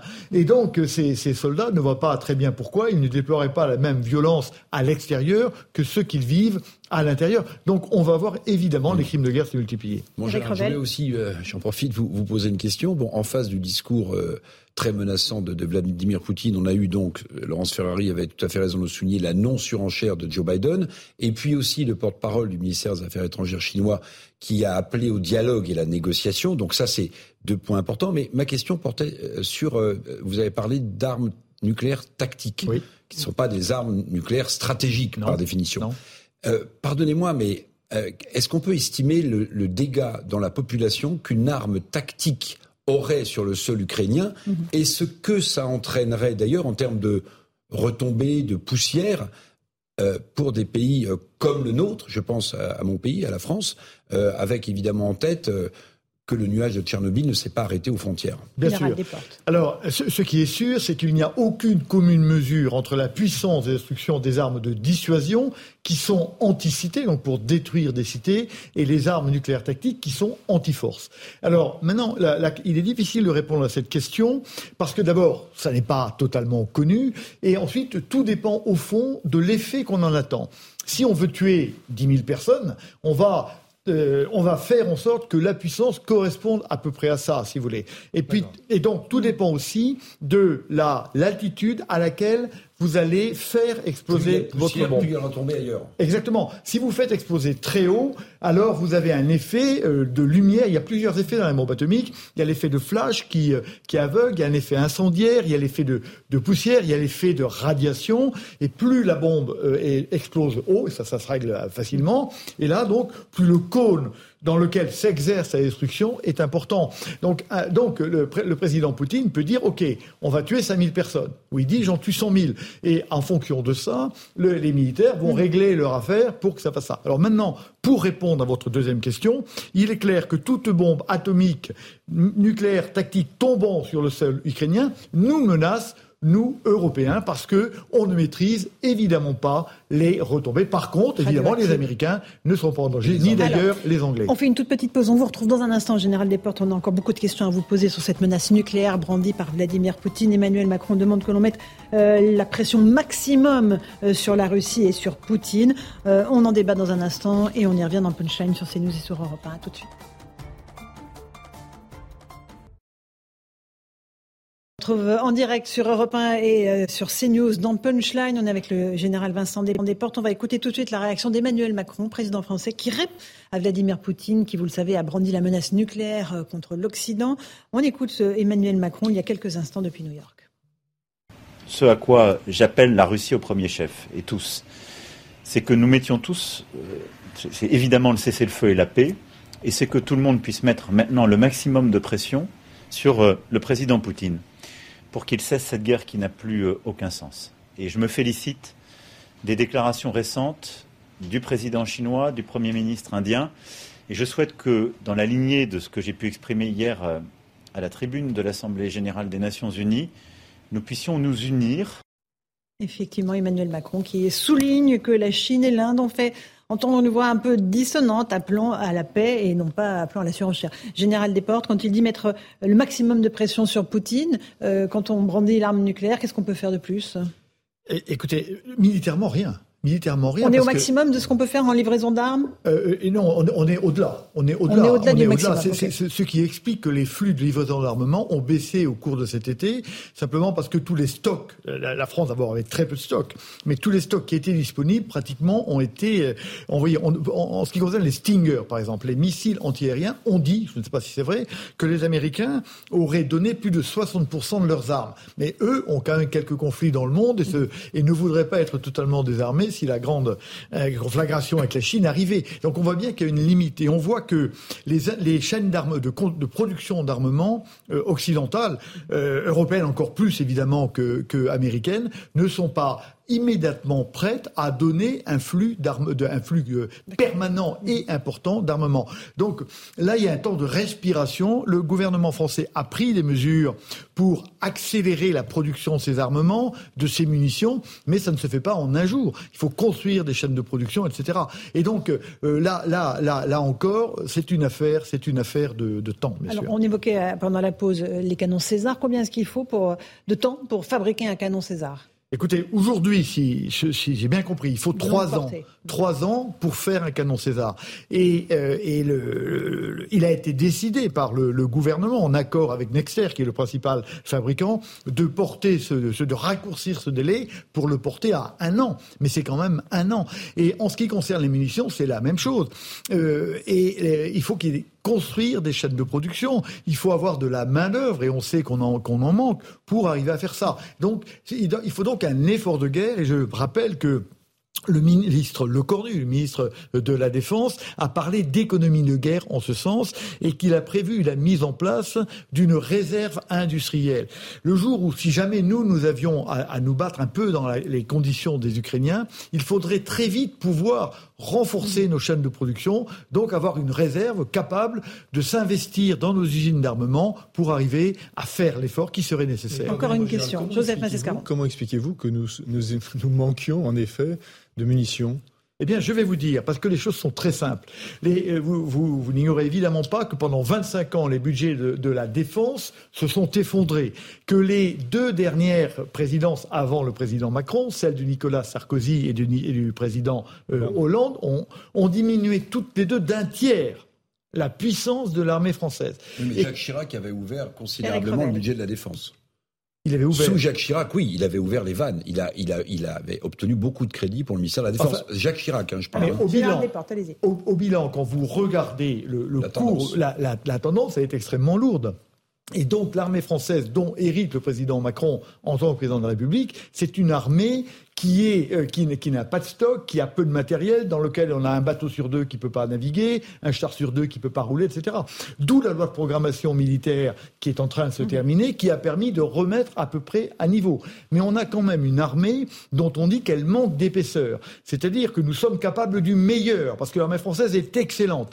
Mais elle est excellente ponctuellement dans des espaces réduits euh, au Sahel, elle, est excellente, elle gagne tout ce qu'elle fait. Mais l'armée française est, devenue une arme de police internationale. Elle n'est plus une armée capable de supporter les batailles qui sont conduites depuis sept mois. Pas plus que les autres armées européennes, mais encore, encore, encore moins que les autres armées européennes qui sont, elles, encore plus fragiles. Les Britanniques sont un peu plus euh, armés, pour le coup, que nous. Pas du tout. Pas du tout, pas du tout, pas du tout, parce que l'armée, l'armée d'abord, les, Britanniques ont fait le choix traditionnel chez eux dans la dernière euh, loi de finances de, renforcer leur marine et de diminuer euh, leurs forces terrestres, c'est la tradition, c'est la tradition britannique. Et les Britanniques se sont usés euh, de manière très forte pendant le conflit en Irak et le conflit en Afghanistan. Donc l'armée de terre britannique est dans une situation comme l'armée terre allemande, beaucoup plus difficile que la nôtre. Revenons juste d'un mot à la, Russie, évidemment, qui nous intéresse euh, au plus haut point.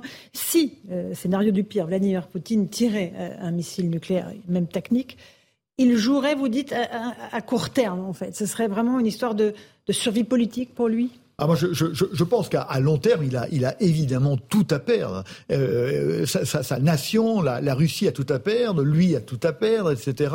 Même ses, ses relations, évidemment. Euh, Xi Jinping s'est évidemment opposé à cette affaire-là. Enfin, tous ses copains, quelque part, sont opposés à l'usage de, de, de, cette arme nucléaire. Donc, les conséquences à long terme seraient, seraient déplorables pour lui. Mais il réagirait comme une bête blessée, acculée au fond du couloir. La bête blessée au fond du couloir, elle vous à la gorge. Et lui, l'arme dont il dispose pour arrêter momentanément et pour survivre lui-même, pour survivre lui-même, c'est arriver à quelque chose. Or, s'il tire nucléaire, il est clair que les choses vont s'arrêter. Et donc, il aura un certain temps pour respirer, retrouver une autre solution.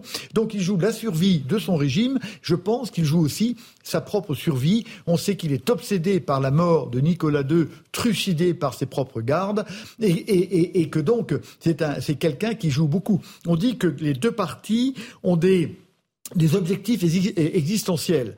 Mais lui, Poutine joue l'existence de son, de, son pouvoir, mais la sienne propre. Je crois qu'il en est persuadé. oui, mais en général, euh, euh, on, est d'accord pour dire qu'il faut ménager une porte de sortie à Vladimir Poutine.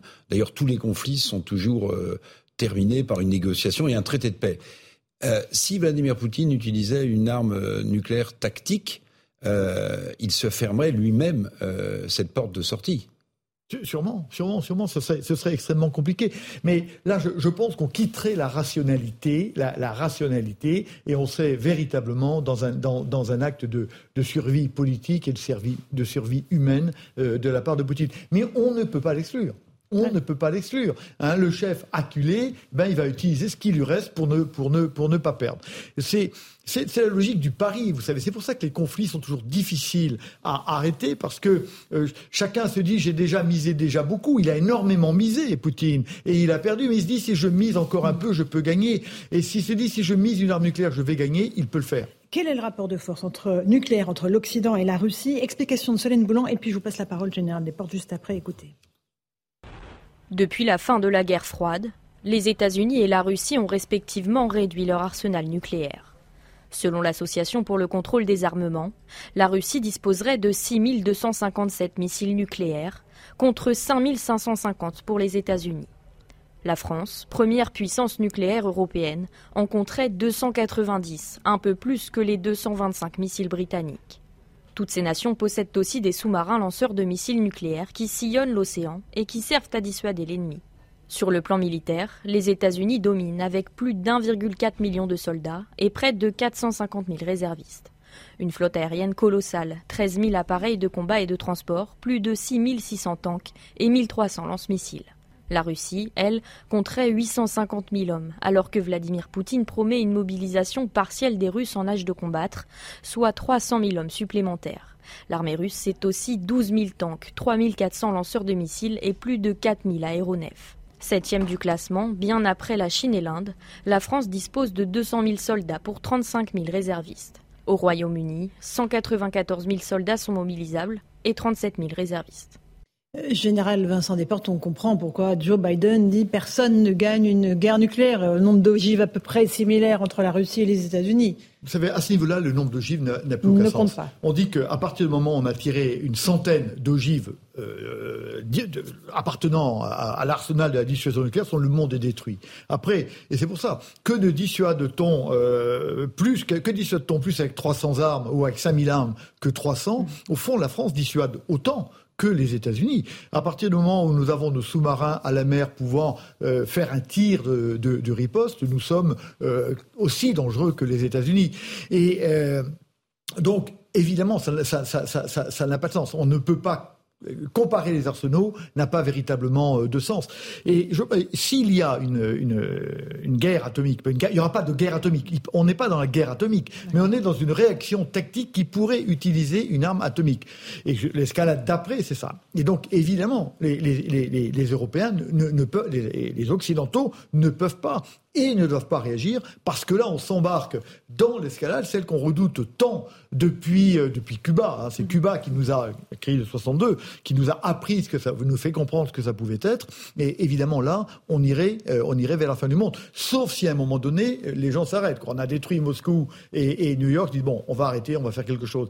Mais ça passerait par des destructions et des millions et des millions de morts. Donc, évidemment, nous n'en sommes pas là. Est-ce que le militaire que vous êtes pense que nous sommes en train de basculer sur quelque chose qui pourrait ressembler à une troisième guerre mondiale ou pas du tout. Ou est-ce qu'on n'y est pas du tout? Et il faut le rassurer, rassurer nos auditeurs et bah, téléspectateurs auquel cas bah, moi, je, souhaite beaucoup d'intelligence et de retenue à nos dirigeants, parce que nous marchons, euh, nous marchons sur des sur, des braises, et tout peut basculer d'un instant à l'autre. Et on sait bien que nous nous sommes vivants. Moi, je suis né, et vous, vous ne seriez pas né euh, si la crise de Cuba n'avait pas été réglée par des dirigeants qui avaient conscience de ça, qui avaient dialogué. Euh, le président Kennedy et le président Khrouchtchev vont dialoguer, rester rester solides et ne pas ne pas céder à la tentation du pire. Donc, euh, nul ne sait, il y, a beaucoup de, scénarios de sortie, mais nul ne sait ce qui va se passer. Il n'y a pas de devin.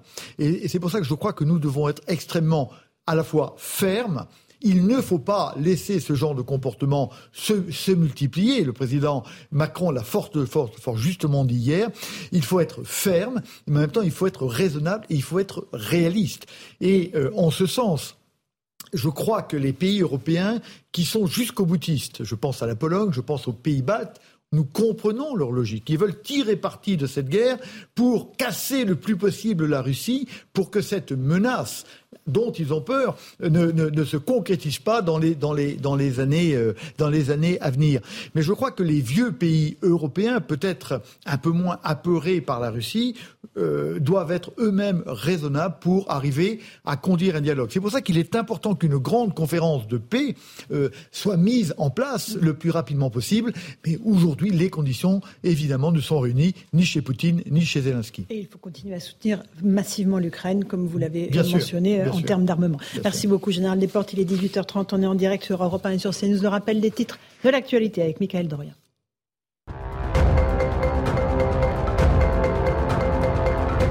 Ruée sur les billets d'avion en Russie depuis l'annonce par Vladimir Poutine d'une mobilisation partielle des réservistes pour renforcer ses troupes. Les ventes de billets d'avion pour quitter le pays ont explosé. Les billets pour des vols directs vers les destinations les plus proches de la Russie ont déjà tous euh, été euh, épuisés pour aujourd'hui. La NUPES présente une proposition de loi pour taxer les superprofits des grandes entreprises. Leur objectif est d'obtenir un référendum d'initiative partagée. Mais le texte signé par 240 parlementaires doit maintenant obtenir le feu vert du Conseil constitutionnel sous un mois et près de 5 millions de signatures citoyennes pour déclencher un référendum. Et puis l'épidémie de Covid repart à la hausse. Selon les derniers chiffres de Santé publique France, plus de 51 000 nouveaux cas ont été recensés ces dernières heures en France. Le taux de reproduction est de 1,4, euh, ce qui veut dire qu'une personne malade en contamine plus d'une autre. Enfin, le taux d'incidence est de 292 contaminés pour 100 000 habitants. 18h31, on est en direct sur CNews et sur Europe 1. Dans un instant, on continue à parler de la situation en Ukraine, des menaces de Vladimir Poutine, menaces aux armes nucléaires. Bernard-Henri Lévy sera mon invité exceptionnel. Il revient d'Ukraine. Que faire face à la menace proférée par Vladimir Poutine? Sa réponse dans un instant dans Punchline sur CNews et sur Europe 1. À tout de suite. 18h35, on est en direct sur CNews et sur Europe 1 dans Punchline. Bonsoir Bernard-Henri Lévy. Bonsoir. Merci beaucoup d'être euh, notre invité ce soir. Vous revenez du front en Ukraine. Vous publiez un long reportage dans Paris Match. Cette semaine, l'Ukraine à l'heure de la reconquête. C'est votre quatrième voyage en Ukraine depuis le début du conflit. Vous allez nous raconter ce que vous avez vu euh, sur le terrain dans un instant. Mais d'abord, bien sûr, ces menaces de Vladimir Poutine euh, qui mobilisent 300 000 réservistes qui brandit l'arme nucléaire, la menace de l'arme nucléaire. Le président Zelensky dit il ne faut pas croire à ce chantage nucléaire. Est-ce que vous êtes aussi sûr que cela, qu'il ne faut pas croire Poutine lorsqu'il dit j'utiliserai l'arme nucléaire si nécessaire? Je ne peux pas dire que je sois sûr de ça, mais ce dont je suis sûr, c'est qu'il est vraiment dangereux et que ceux qui depuis six mois disent qu'il faut l'arrêter ont raison on ne peut pas laisser au pouvoir d'un grand pays doté d'un tel arsenal, d'un tel arsenal, un homme pareil, un homme capable de brandir ce type de menace. Si vraiment il fallait donner une preuve ultime qu'il faut le stopper, qu'il faut l'arrêter, il vient de le donner lui-même. Est-ce que c'est le signe qu'il est aux abois, qu'il est dans une situation désespérée, comme l'estime le chancelier allemand, ou pas? C'est le signe d'abord qu'il est un. C'est ce que m'ont dit tous les Ukrainiens que j'ai pu rencontrer depuis euh, le sommet de l'État jusqu'au plus modeste des combattants. Euh, c'est la preuve qu'il est un terroriste d'État.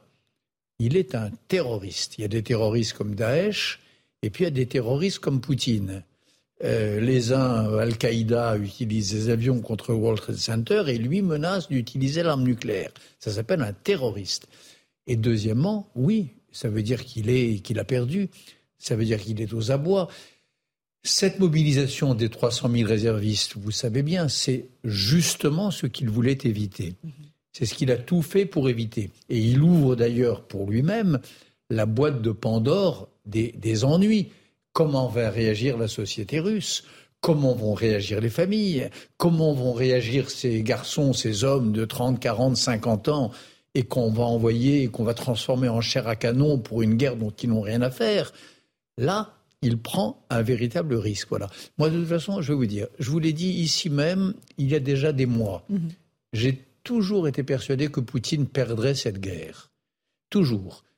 Et ce reportage de match aujourd'hui, euh, qu'est-ce qu'il dit? l'Ukraine est en train de, gagner. Voilà, je le crois depuis le début, c'est en train de se concrétiser. On y revient dans un instant. On apprend qu'il y a des manifestations en Russie contre cette conscription qu'annonce Poutine. Il y a eu 200 arrestations dans le pays. Euh, il y a euh, vraiment la société russe bouge, euh, dit peut-être qu'elle ne veut plus de cette fuite en avant. On sait que les vols sont pleins pour quitter le pays, tenter de quitter le pays. Les Russes ne veulent pas de plus de sacrifices, plus de pertes de vie humaines. Sauf qui peut. généralisé, euh, les départs pour la Turquie, les départs pour, euh, euh, pour d'autres pays. Rappelez-vous la guerre d'Afghanistan, les Russes ont perdu parce que les mamans ne voulaient, en avaient, ne voulaient plus voir les corps de leurs fils revenir dans des linceuls. C'est ce qui se passe en ce moment. La société russe n'en peut plus. Il y a des sondages qui disent que 20 des sondages sous dictature. Mmh. Euh, on se demande quand on répond à un sondeur à Moscou si c'est pas un agent du FSB, d'accord? Même dans ces conditions-là, il y a 20% des Russes qui disent qu'ils sont contre cette guerre. C'est énorme. Ça veut dire que, là encore, on s'est fait peur à nous-mêmes. On a vécu dans le mythe d'une Russie qui serait tenue, euh, qui serait euh, accoutumée à une culture de la servitude et qui serait complètement à la botte de Poutine. C'est pas vrai. La Russie, elle a changé. Voilà. La Russie de Gorbatchev n'est pas morte. Elle est toujours là. Et, elle ne laissera pas Poutine partir dans ses, dans ses projets euh, suicidaires, criminels mhm. pour l'Ukraine et pour d'autres, et suicidaires pour la Russie elle-même. C'est en ce moment le suicide de la Russie auquel on est peut-être en train d'assister. Il y a des gens qui ne veulent pas se suicider en Russie. Je voudrais juste qu'on écoute les mots employés par Vladimir Poutine. Après, on reviendra sur la situation sur le terrain, parce que vous l'avez vu de vos yeux. Écoutez les mots qu'il a employés à propos de ces armes nucléaires, qui sont importants. Je tiens à vous rappeler que notre pays dispose également de diverses armes de destruction. Et à certains égards, elles sont même plus modernes que celles des pays de l'OTAN. S'il y a une menace pour l'intégrité territoriale de notre pays, afin de protéger la Russie et notre peuple, nous utiliserons certainement tous les moyens à notre disposition. Ce n'est pas du bluff. Voilà. ce n'est pas du bluff. on est rassuré puisqu'il n'y a pas de menace sur l'intégrité territoriale de son pays. Personne n'a l'intention d'attaquer la Russie. Personne n'a jamais menacé l'intégrité de la Russie. Euh, et les États alliés de l'Ukraine font, comme vous savez, très attention avec une précision de, géomètre, à un kilomètre près, de ne pas prendre le moindre risque d'atteindre la Russie. Donc voilà, il n'y aura pas la situation qu'il décrit. Et il faut répéter ça à tous ceux qui sont tentés d'écouter cette mhm. petite musique. Je sais qu'il y a en France des, gens, à droite, à gauche, à l'extrême droite, à l'extrême gauche, qui ont tendance à se laisser impressionner par. Il y a des gens qui ont peur aussi, tout simplement. Oui, mais ils ont raison d'avoir peur. Bien sûr qu'on peut avoir peur. Mais en tout cas, euh, remettons les idées en place. Personne n'a jamais menacé la Russie. Voilà. Personne. On a même fait depuis 20 ans que Poutine, 22 et quelques années, des cadeaux à Poutine invraisemblables, des cadeaux stratégiques, militaires, économiques, associations au Conseil de l'Europe, euh, reset des histoires nucléaires, euh, partenariat avec l'OTAN. C'est tout le contraire de la, de la cornérisation ou de l'humiliation dont il, dont il se plaint. Donc voilà, je, suis, je pense en effet comme j'ai tendance à penser, il faut être très prudent bien sûr, mais j'ai tendance à penser comme Zelensky et comme les Ukrainiens que tout ce qu'on entend là, c'est le signe d'un homme, d'un dictateur aux abois qui lâche ses dernières, euh, ses dernières cartouches et qui brûle ses derniers navires. Voilà, mais qui va malheureusement finir devant un tribunal international. J'aimerais qu'on écoute euh, la réponse de Joe Biden. Il s'est exprimé il y a quelques instants à la tribune des Nations Unies. Il a répondu évidemment aux menaces de Vladimir Poutine. Euh, il ne s'est pas livré à la surenchère, mais sa réponse était très ferme, très claire. Écoutez-le. Nous appelons toutes les nations à euh, rester attaché au régime de non-prolifération nucléaire, à le promouvoir par la diplomatie. Quoi qu'il arrive dans le, dans le monde, nous sommes prêts à soutenir des mesures de contrôle. Un monde nucléaire, une guerre nucléaire plutôt ne saurait être gagnée. Et elle ne doit jamais intervenir. Voilà, une guerre nucléaire ne peut pas être gagnée, dit le président ben, américain. On vient de voir la différence entre euh, un homme de sagesse, de sang-froid et sûr de sa force, Biden, et puis un petit gars, un petit, un petit homme affolé et qui perd les pédales, Poutine. C'est très intéressant de voir ces deux images successives. C'est exactement l'impression, je crois, que cela donne. Quand le président Macron a évoqué hier à la tribune des Nations Unies la même, le retour de l'impérialisme et des colonies, il visait la Russie, vous êtes d'accord avec lui? Ah ben, Naturellement. Et c'est bien, c'était bien et, beau de rappeler ça à la tribune des Nations Unies devant des, pays, des représentants de pays qui sont encore persuadés que c'est la France, euh, l'Angleterre et l'Amérique qui sont les pays colonialistes. Aujourd'hui, le vrai colonialisme, c'est l'Iran, euh, avec le fameux euh, arc chiite qu'il rêve de constituer, c'est la Chine avec ses routes de la soie, et c'est la Russie avec l'Ukraine et les pays baltes si on l'avait laissé faire, et c'est la Turquie aussi avec euh, un certain nombre de, de, de, pays voisins. Donc bien sûr que c'est vrai. L'époque a changé. L'âge de l'impérialisme occidental est fini. Et puis maintenant, on revient à l'âge de l'impérialisme néo-ottoman, néo-chinois, néo-perse, néo-russe, néo-califat. Mhm. L'impérialisme islamiste, c'est ça les empires d'aujourd'hui. Président Macron a absolument raison d'avoir euh, souligné ce point. il a raison de continuer à dire qu'il faut négocier, il faut continuer à parler avec Vladimir Poutine, il faut mettre en place une négociation de paix. Ou est-ce que c'est trop tôt, selon vous? Attendez, un jour ou l'autre. Bien sûr que il faudra parler avec les, les gens qui seront en charge en Russie. Moi, ce que je pense, c'est que ce ne sera pas Poutine. parce que je crois que les choses sont en train d'aller vite en Russie. Euh, il y a une espèce de je crois qu'on assiste aux prémices d'une décomposition intérieure du régime, et je ne suis pas sûr que le moment venu, Zelensky et Macron et Biden parleront avec Poutine. Mais parler avec la Russie, oui. La Russie, c'est un grand pays, c'est une grande culture. Euh, euh, elle a un tropisme vers l'Europe qui est très ancien. Donc il faudra un jour parler avec elle. Mais je ne crois pas qu'on parlera avec Poutine. Mon petit doigt me dit que ce n'est pas Poutine qui sera à la table des négociations, mais pas parce que l'Occident l'aura décidé, parce que le peuple russe se sera débarrassé de lui. Bernard Aurélie, vous êtes notre invité sur CNews et sur Europe 1, il est 18h45. Vous revenez d'Ukraine. Euh, très bon, très grand reportage euh, dans Paris Match, un journal que je connais bien puisque j'y travaille. Euh, vous y avez rencontré des hommes, des femmes qui se battaient, un bataillon notamment qui s'est rebaptisé, le, le bataillon Charles de Gaulle. Racontez-nous un peu ce que vous avez vu sur le terrain. Ce que j'ai vu sur le terrain, oui, euh, d'abord merci pour, pour, ce que vous dites de ce, de ce texte que je suis très fier d'avoir publié dans, dans, dans, dans, Match. Et en effet, j'ai descendu la ligne de front depuis euh, le nord jusqu'au sud, depuis Kharkiv jusqu'à Odessa, en passant par la région de Kherson, de Mykolaïev, de Zaporizhzhia. Donc je suis allé dans tous ces lieux euh, avec les soldats ukrainiens, avec les volontaires, avec les, les, les, euh, les officiers, les hommes de troupes, etc. Donc c'était une expérience tout à fait intéressante euh, parce que ça m'a permis de voir les choses. Et vous savez, même quand on est philosophe, voir les choses avec ses yeux, c'est toujours très important. Et là, le bataillon Charles de Gaulle, pour moi, c'était un moment bouleversant.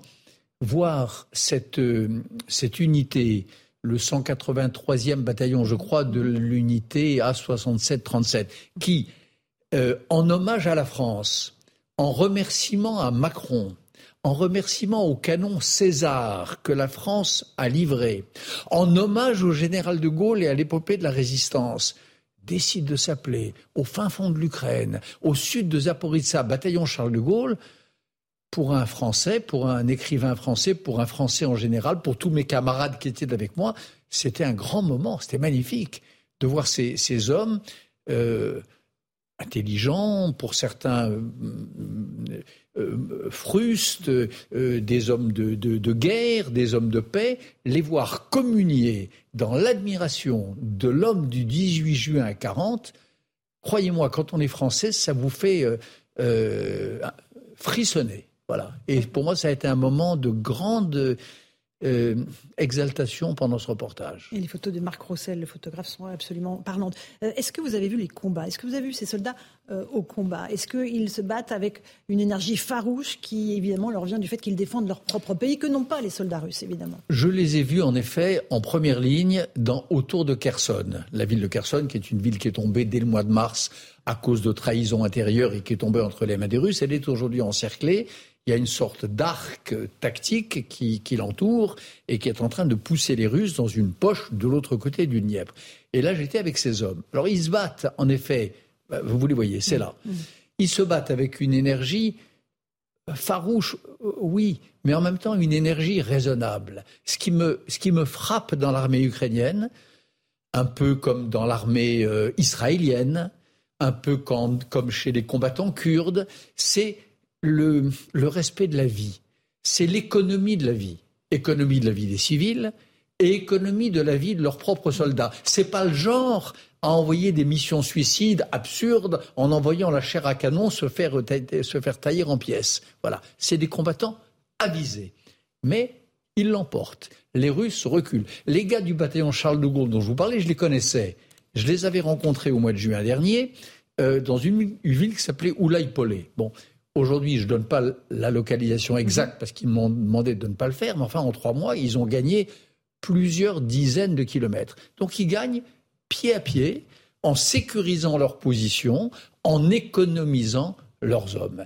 Et ça, c'est cette horreur qu'est la guerre, c'est la moins mauvaise des manières de la, de, la, mener. Avec un armement qui continue à leur parvenir, un armement évidemment fourni par les Alliés. Absolument. Ça, c'est la grande différence avec ce que j'ai vu au, au, mois de juin, c'est qu'il y a maintenant des, des armements américains, il y a des armements euh, français. Les Ukrainiens en ont pris possession, ont appris à les manier en, en, quelques jours. Euh, D'ailleurs, il y avait, euh, c'est même c'est un exemple très parlant. Il y a, un, il y a une, une ONG, une, euh, des, un groupe d'anglo-saxons qui s'appelle les, les gens de l'opération Mozart. Mhm. Mozart, hein, c'est des Américains, pas seulement aussi des Anglais, qui en opposition aux commandos Wagner, qui sont des, des criminels, eux sont venus en, en, sont venus en Ukraine pour défendre la liberté. Au mois de mai ou au mois de juin, ils faisaient des missions d'entraînement. Ils entraînaient notamment des gens du bataillon Azov pour faire la relève à, Mariupol. Aujourd'hui, c'est fini. Les mêmes gens de Mozart, qui sont des, Américains désarmés, hein, mais qui faisaient de la formation, aujourd'hui, ils font des évacuations. Des évacuations de, de, vieux, de vieilles dames, de vieux messieurs, d'enfants, d'indigents qui sont coincés dans un village, qui ne peuvent pas sortir, qui n'en ont pas les moyens, qui ne peuvent pas payer les, les 1000 euros pour payer le passeur, etc. Ils vont les chercher. Donc, ce que je veux vous dire par là, c'est que euh, on n'a plus besoin d'entraîner les Ukrainiens. Ils ont les armes qui leur sont livrées régulièrement et ils s'en servent avec là encore, une maestria et un esprit de mesure absolu. Euh, Bernard-Henri Lévy, pendant ce reportage pour Paris Match, vous êtes tombé sur un drone, un drone dans lequel il y avait des composants français. C'est-à-dire que la France livre bien ses armes-là. Alors ça, ça fait moins plaisir. Oui, bah, c'est un drone russe. C'est-à-dire que c'est un drone, oui, bien sûr. Euh, lorsque nous étions là, avec Marc Roussel, avec, euh, avec J. Herzog, avec Olivier Jacquin, il y a eu ça. En effet, un drone abattu par les Ukrainiens. Et c'est un, un drôle, drôle de chose. Un drone, c'est un, énorme, un gros oiseau euh, éventré, et puis du, du, du, ventre du drone à terre sortait tout un tas de, de, de, fils et d'électronique. Et en effet, notre grande, voilà, il est là, euh, c'est grand, c'est presque de la taille d'un homme. Et les composants électroniques, eh bien, euh, il y avait, c'était du made in France.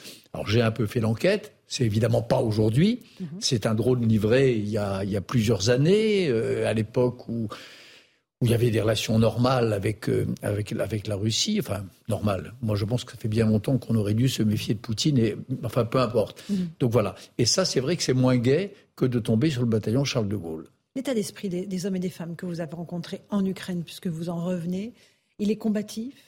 Il voit la victoire ou il reste quand même très prudent sur l'issue de ce conflit qui risque d'être non, encore ils Sont, ils, sont, euh, ils sont prudents parce qu'ils sont, comme je vous le disais tout à l'heure, mesurés et raisonnables, mais pour eux, la victoire ne fait pas de doute.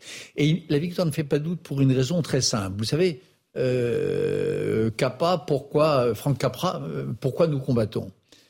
Eux, ils savent pourquoi ils combattent. Ils combattent parce qu'ils défendent leur maison, parce qu'ils défendent leur famille et parce qu'ils défendent des valeurs. Ils défendent les valeurs de l'Europe. Ils sont les sentinelles de l'Europe. De l'autre côté, les Russes, pourquoi nous combattons? Il n'y a pas de réponse. Ils ne savent pas pourquoi ils combattent. Ils, combattent pour permettre à un homme seul, à un dictateur et à une clique autour de lui de rester au pouvoir. Ben, quand vous avez ces deux forces face à face, il n'y a pas photo. Ceux qui savent pourquoi ils combattent, ceux qui ont le, ce moral-là, eh bien, à la fin des fins, ils l'emportent. Et c'est ça que m'ont dit partout que ce soit à Kharkiv, que ce soit dans la région d'Izium, que ce soit à Zaporizhzhia ou ailleurs, c'est ça que m'ont dit tous les combattants ukrainiens que j'ai rencontrés. Alors ils ont encore une fois, économes de leur force, ils ont peur, ils savent qu'un missile peut tomber à tout moment, mais ils savent qu'à la fin des fins, euh, quand, quand, David est vaillant et quand Goliath est veule, euh, c'est David qui l'emporte. C'est ce que pensent profondément tous les Ukrainiens que j'ai pu rencontrer. Bernard-Henri Lévy, vous étiez sur le terrain. Euh, les exactions des soldats russes sont une réalité. Il y a des victimes torturées. On a retrouvé des corps dans certaines localités. Euh, c'est une abomination que vivent les, Ukrainiens. Il y en a partout. Là, il y a eu en effet un, coup de projecteur heureux sur Izium, comme il y en avait eu un sur Gostomel, sur Irpin et sur Boutcha euh, avant l'été, mais il y en a, il y en a partout. Vous savez, j'étais à Mykolaïev il y a, il y a quatre ou cinq jours. Euh, le matin, le matin mon, du jour où j'étais là, il y a une école qui a été bombardée. Et une école bombardée par un missile. Euh, je crois qu'il y a une photo dans le reportage de match. Euh, c'est pas beau à voir. Elle est, elle est, elle est cassée en son milieu, totalement éboulée. Le missile l'a, la, la visée, l'a, la fracturée. C'est horrible. C'est, c'est une école. Après, il y a un autre, le même jour, il y a eu deux, deux missiles qui sont tombés sur la ville. C'était un, une espèce de, je sais pas, de centre commercial, mettons, de grands malls, comme on dit aux États-Unis, loués à des petits commerçants, à des épiciers, à des. Là encore, un missile l'a totalement détruit, avec évidemment des corps ensevelis, des secouristes tentant de rechercher des dernières traces de vie. C'est affreux. C'est affreux, c'est une guerre aveugle, c'est une guerre cruelle, c'est la, c'est la, c'est la loi des, c'est la loi des barbares. Et, ça, c'est partout, c'est vrai. Euh, c'est vrai dans la région de Kherson. J'ai vu un pauvre village euh, dont je parle dans ce reportage. Là encore, le village a été bombardé sans aucune raison militaire. Il ne représentait rien, etc. Donc c'est ça partout. Merci beaucoup Bernard-Henri Lévy d'être venu partager ce que vous avez vécu sur le terrain. Reportage évidemment à, lire dans Paris Match de cette semaine. Merci. Merci beaucoup euh, d'avoir été notre invité exceptionnel ce soir sur CNews et sur Europe 1. Dans un instant, c'est Christine Kelly sur Face à l'info qui vous attend sur CNews et Raphaël de Volvé pour Europe Soir sur Europe 1. Bonne soirée à vous et à demain au Punchline.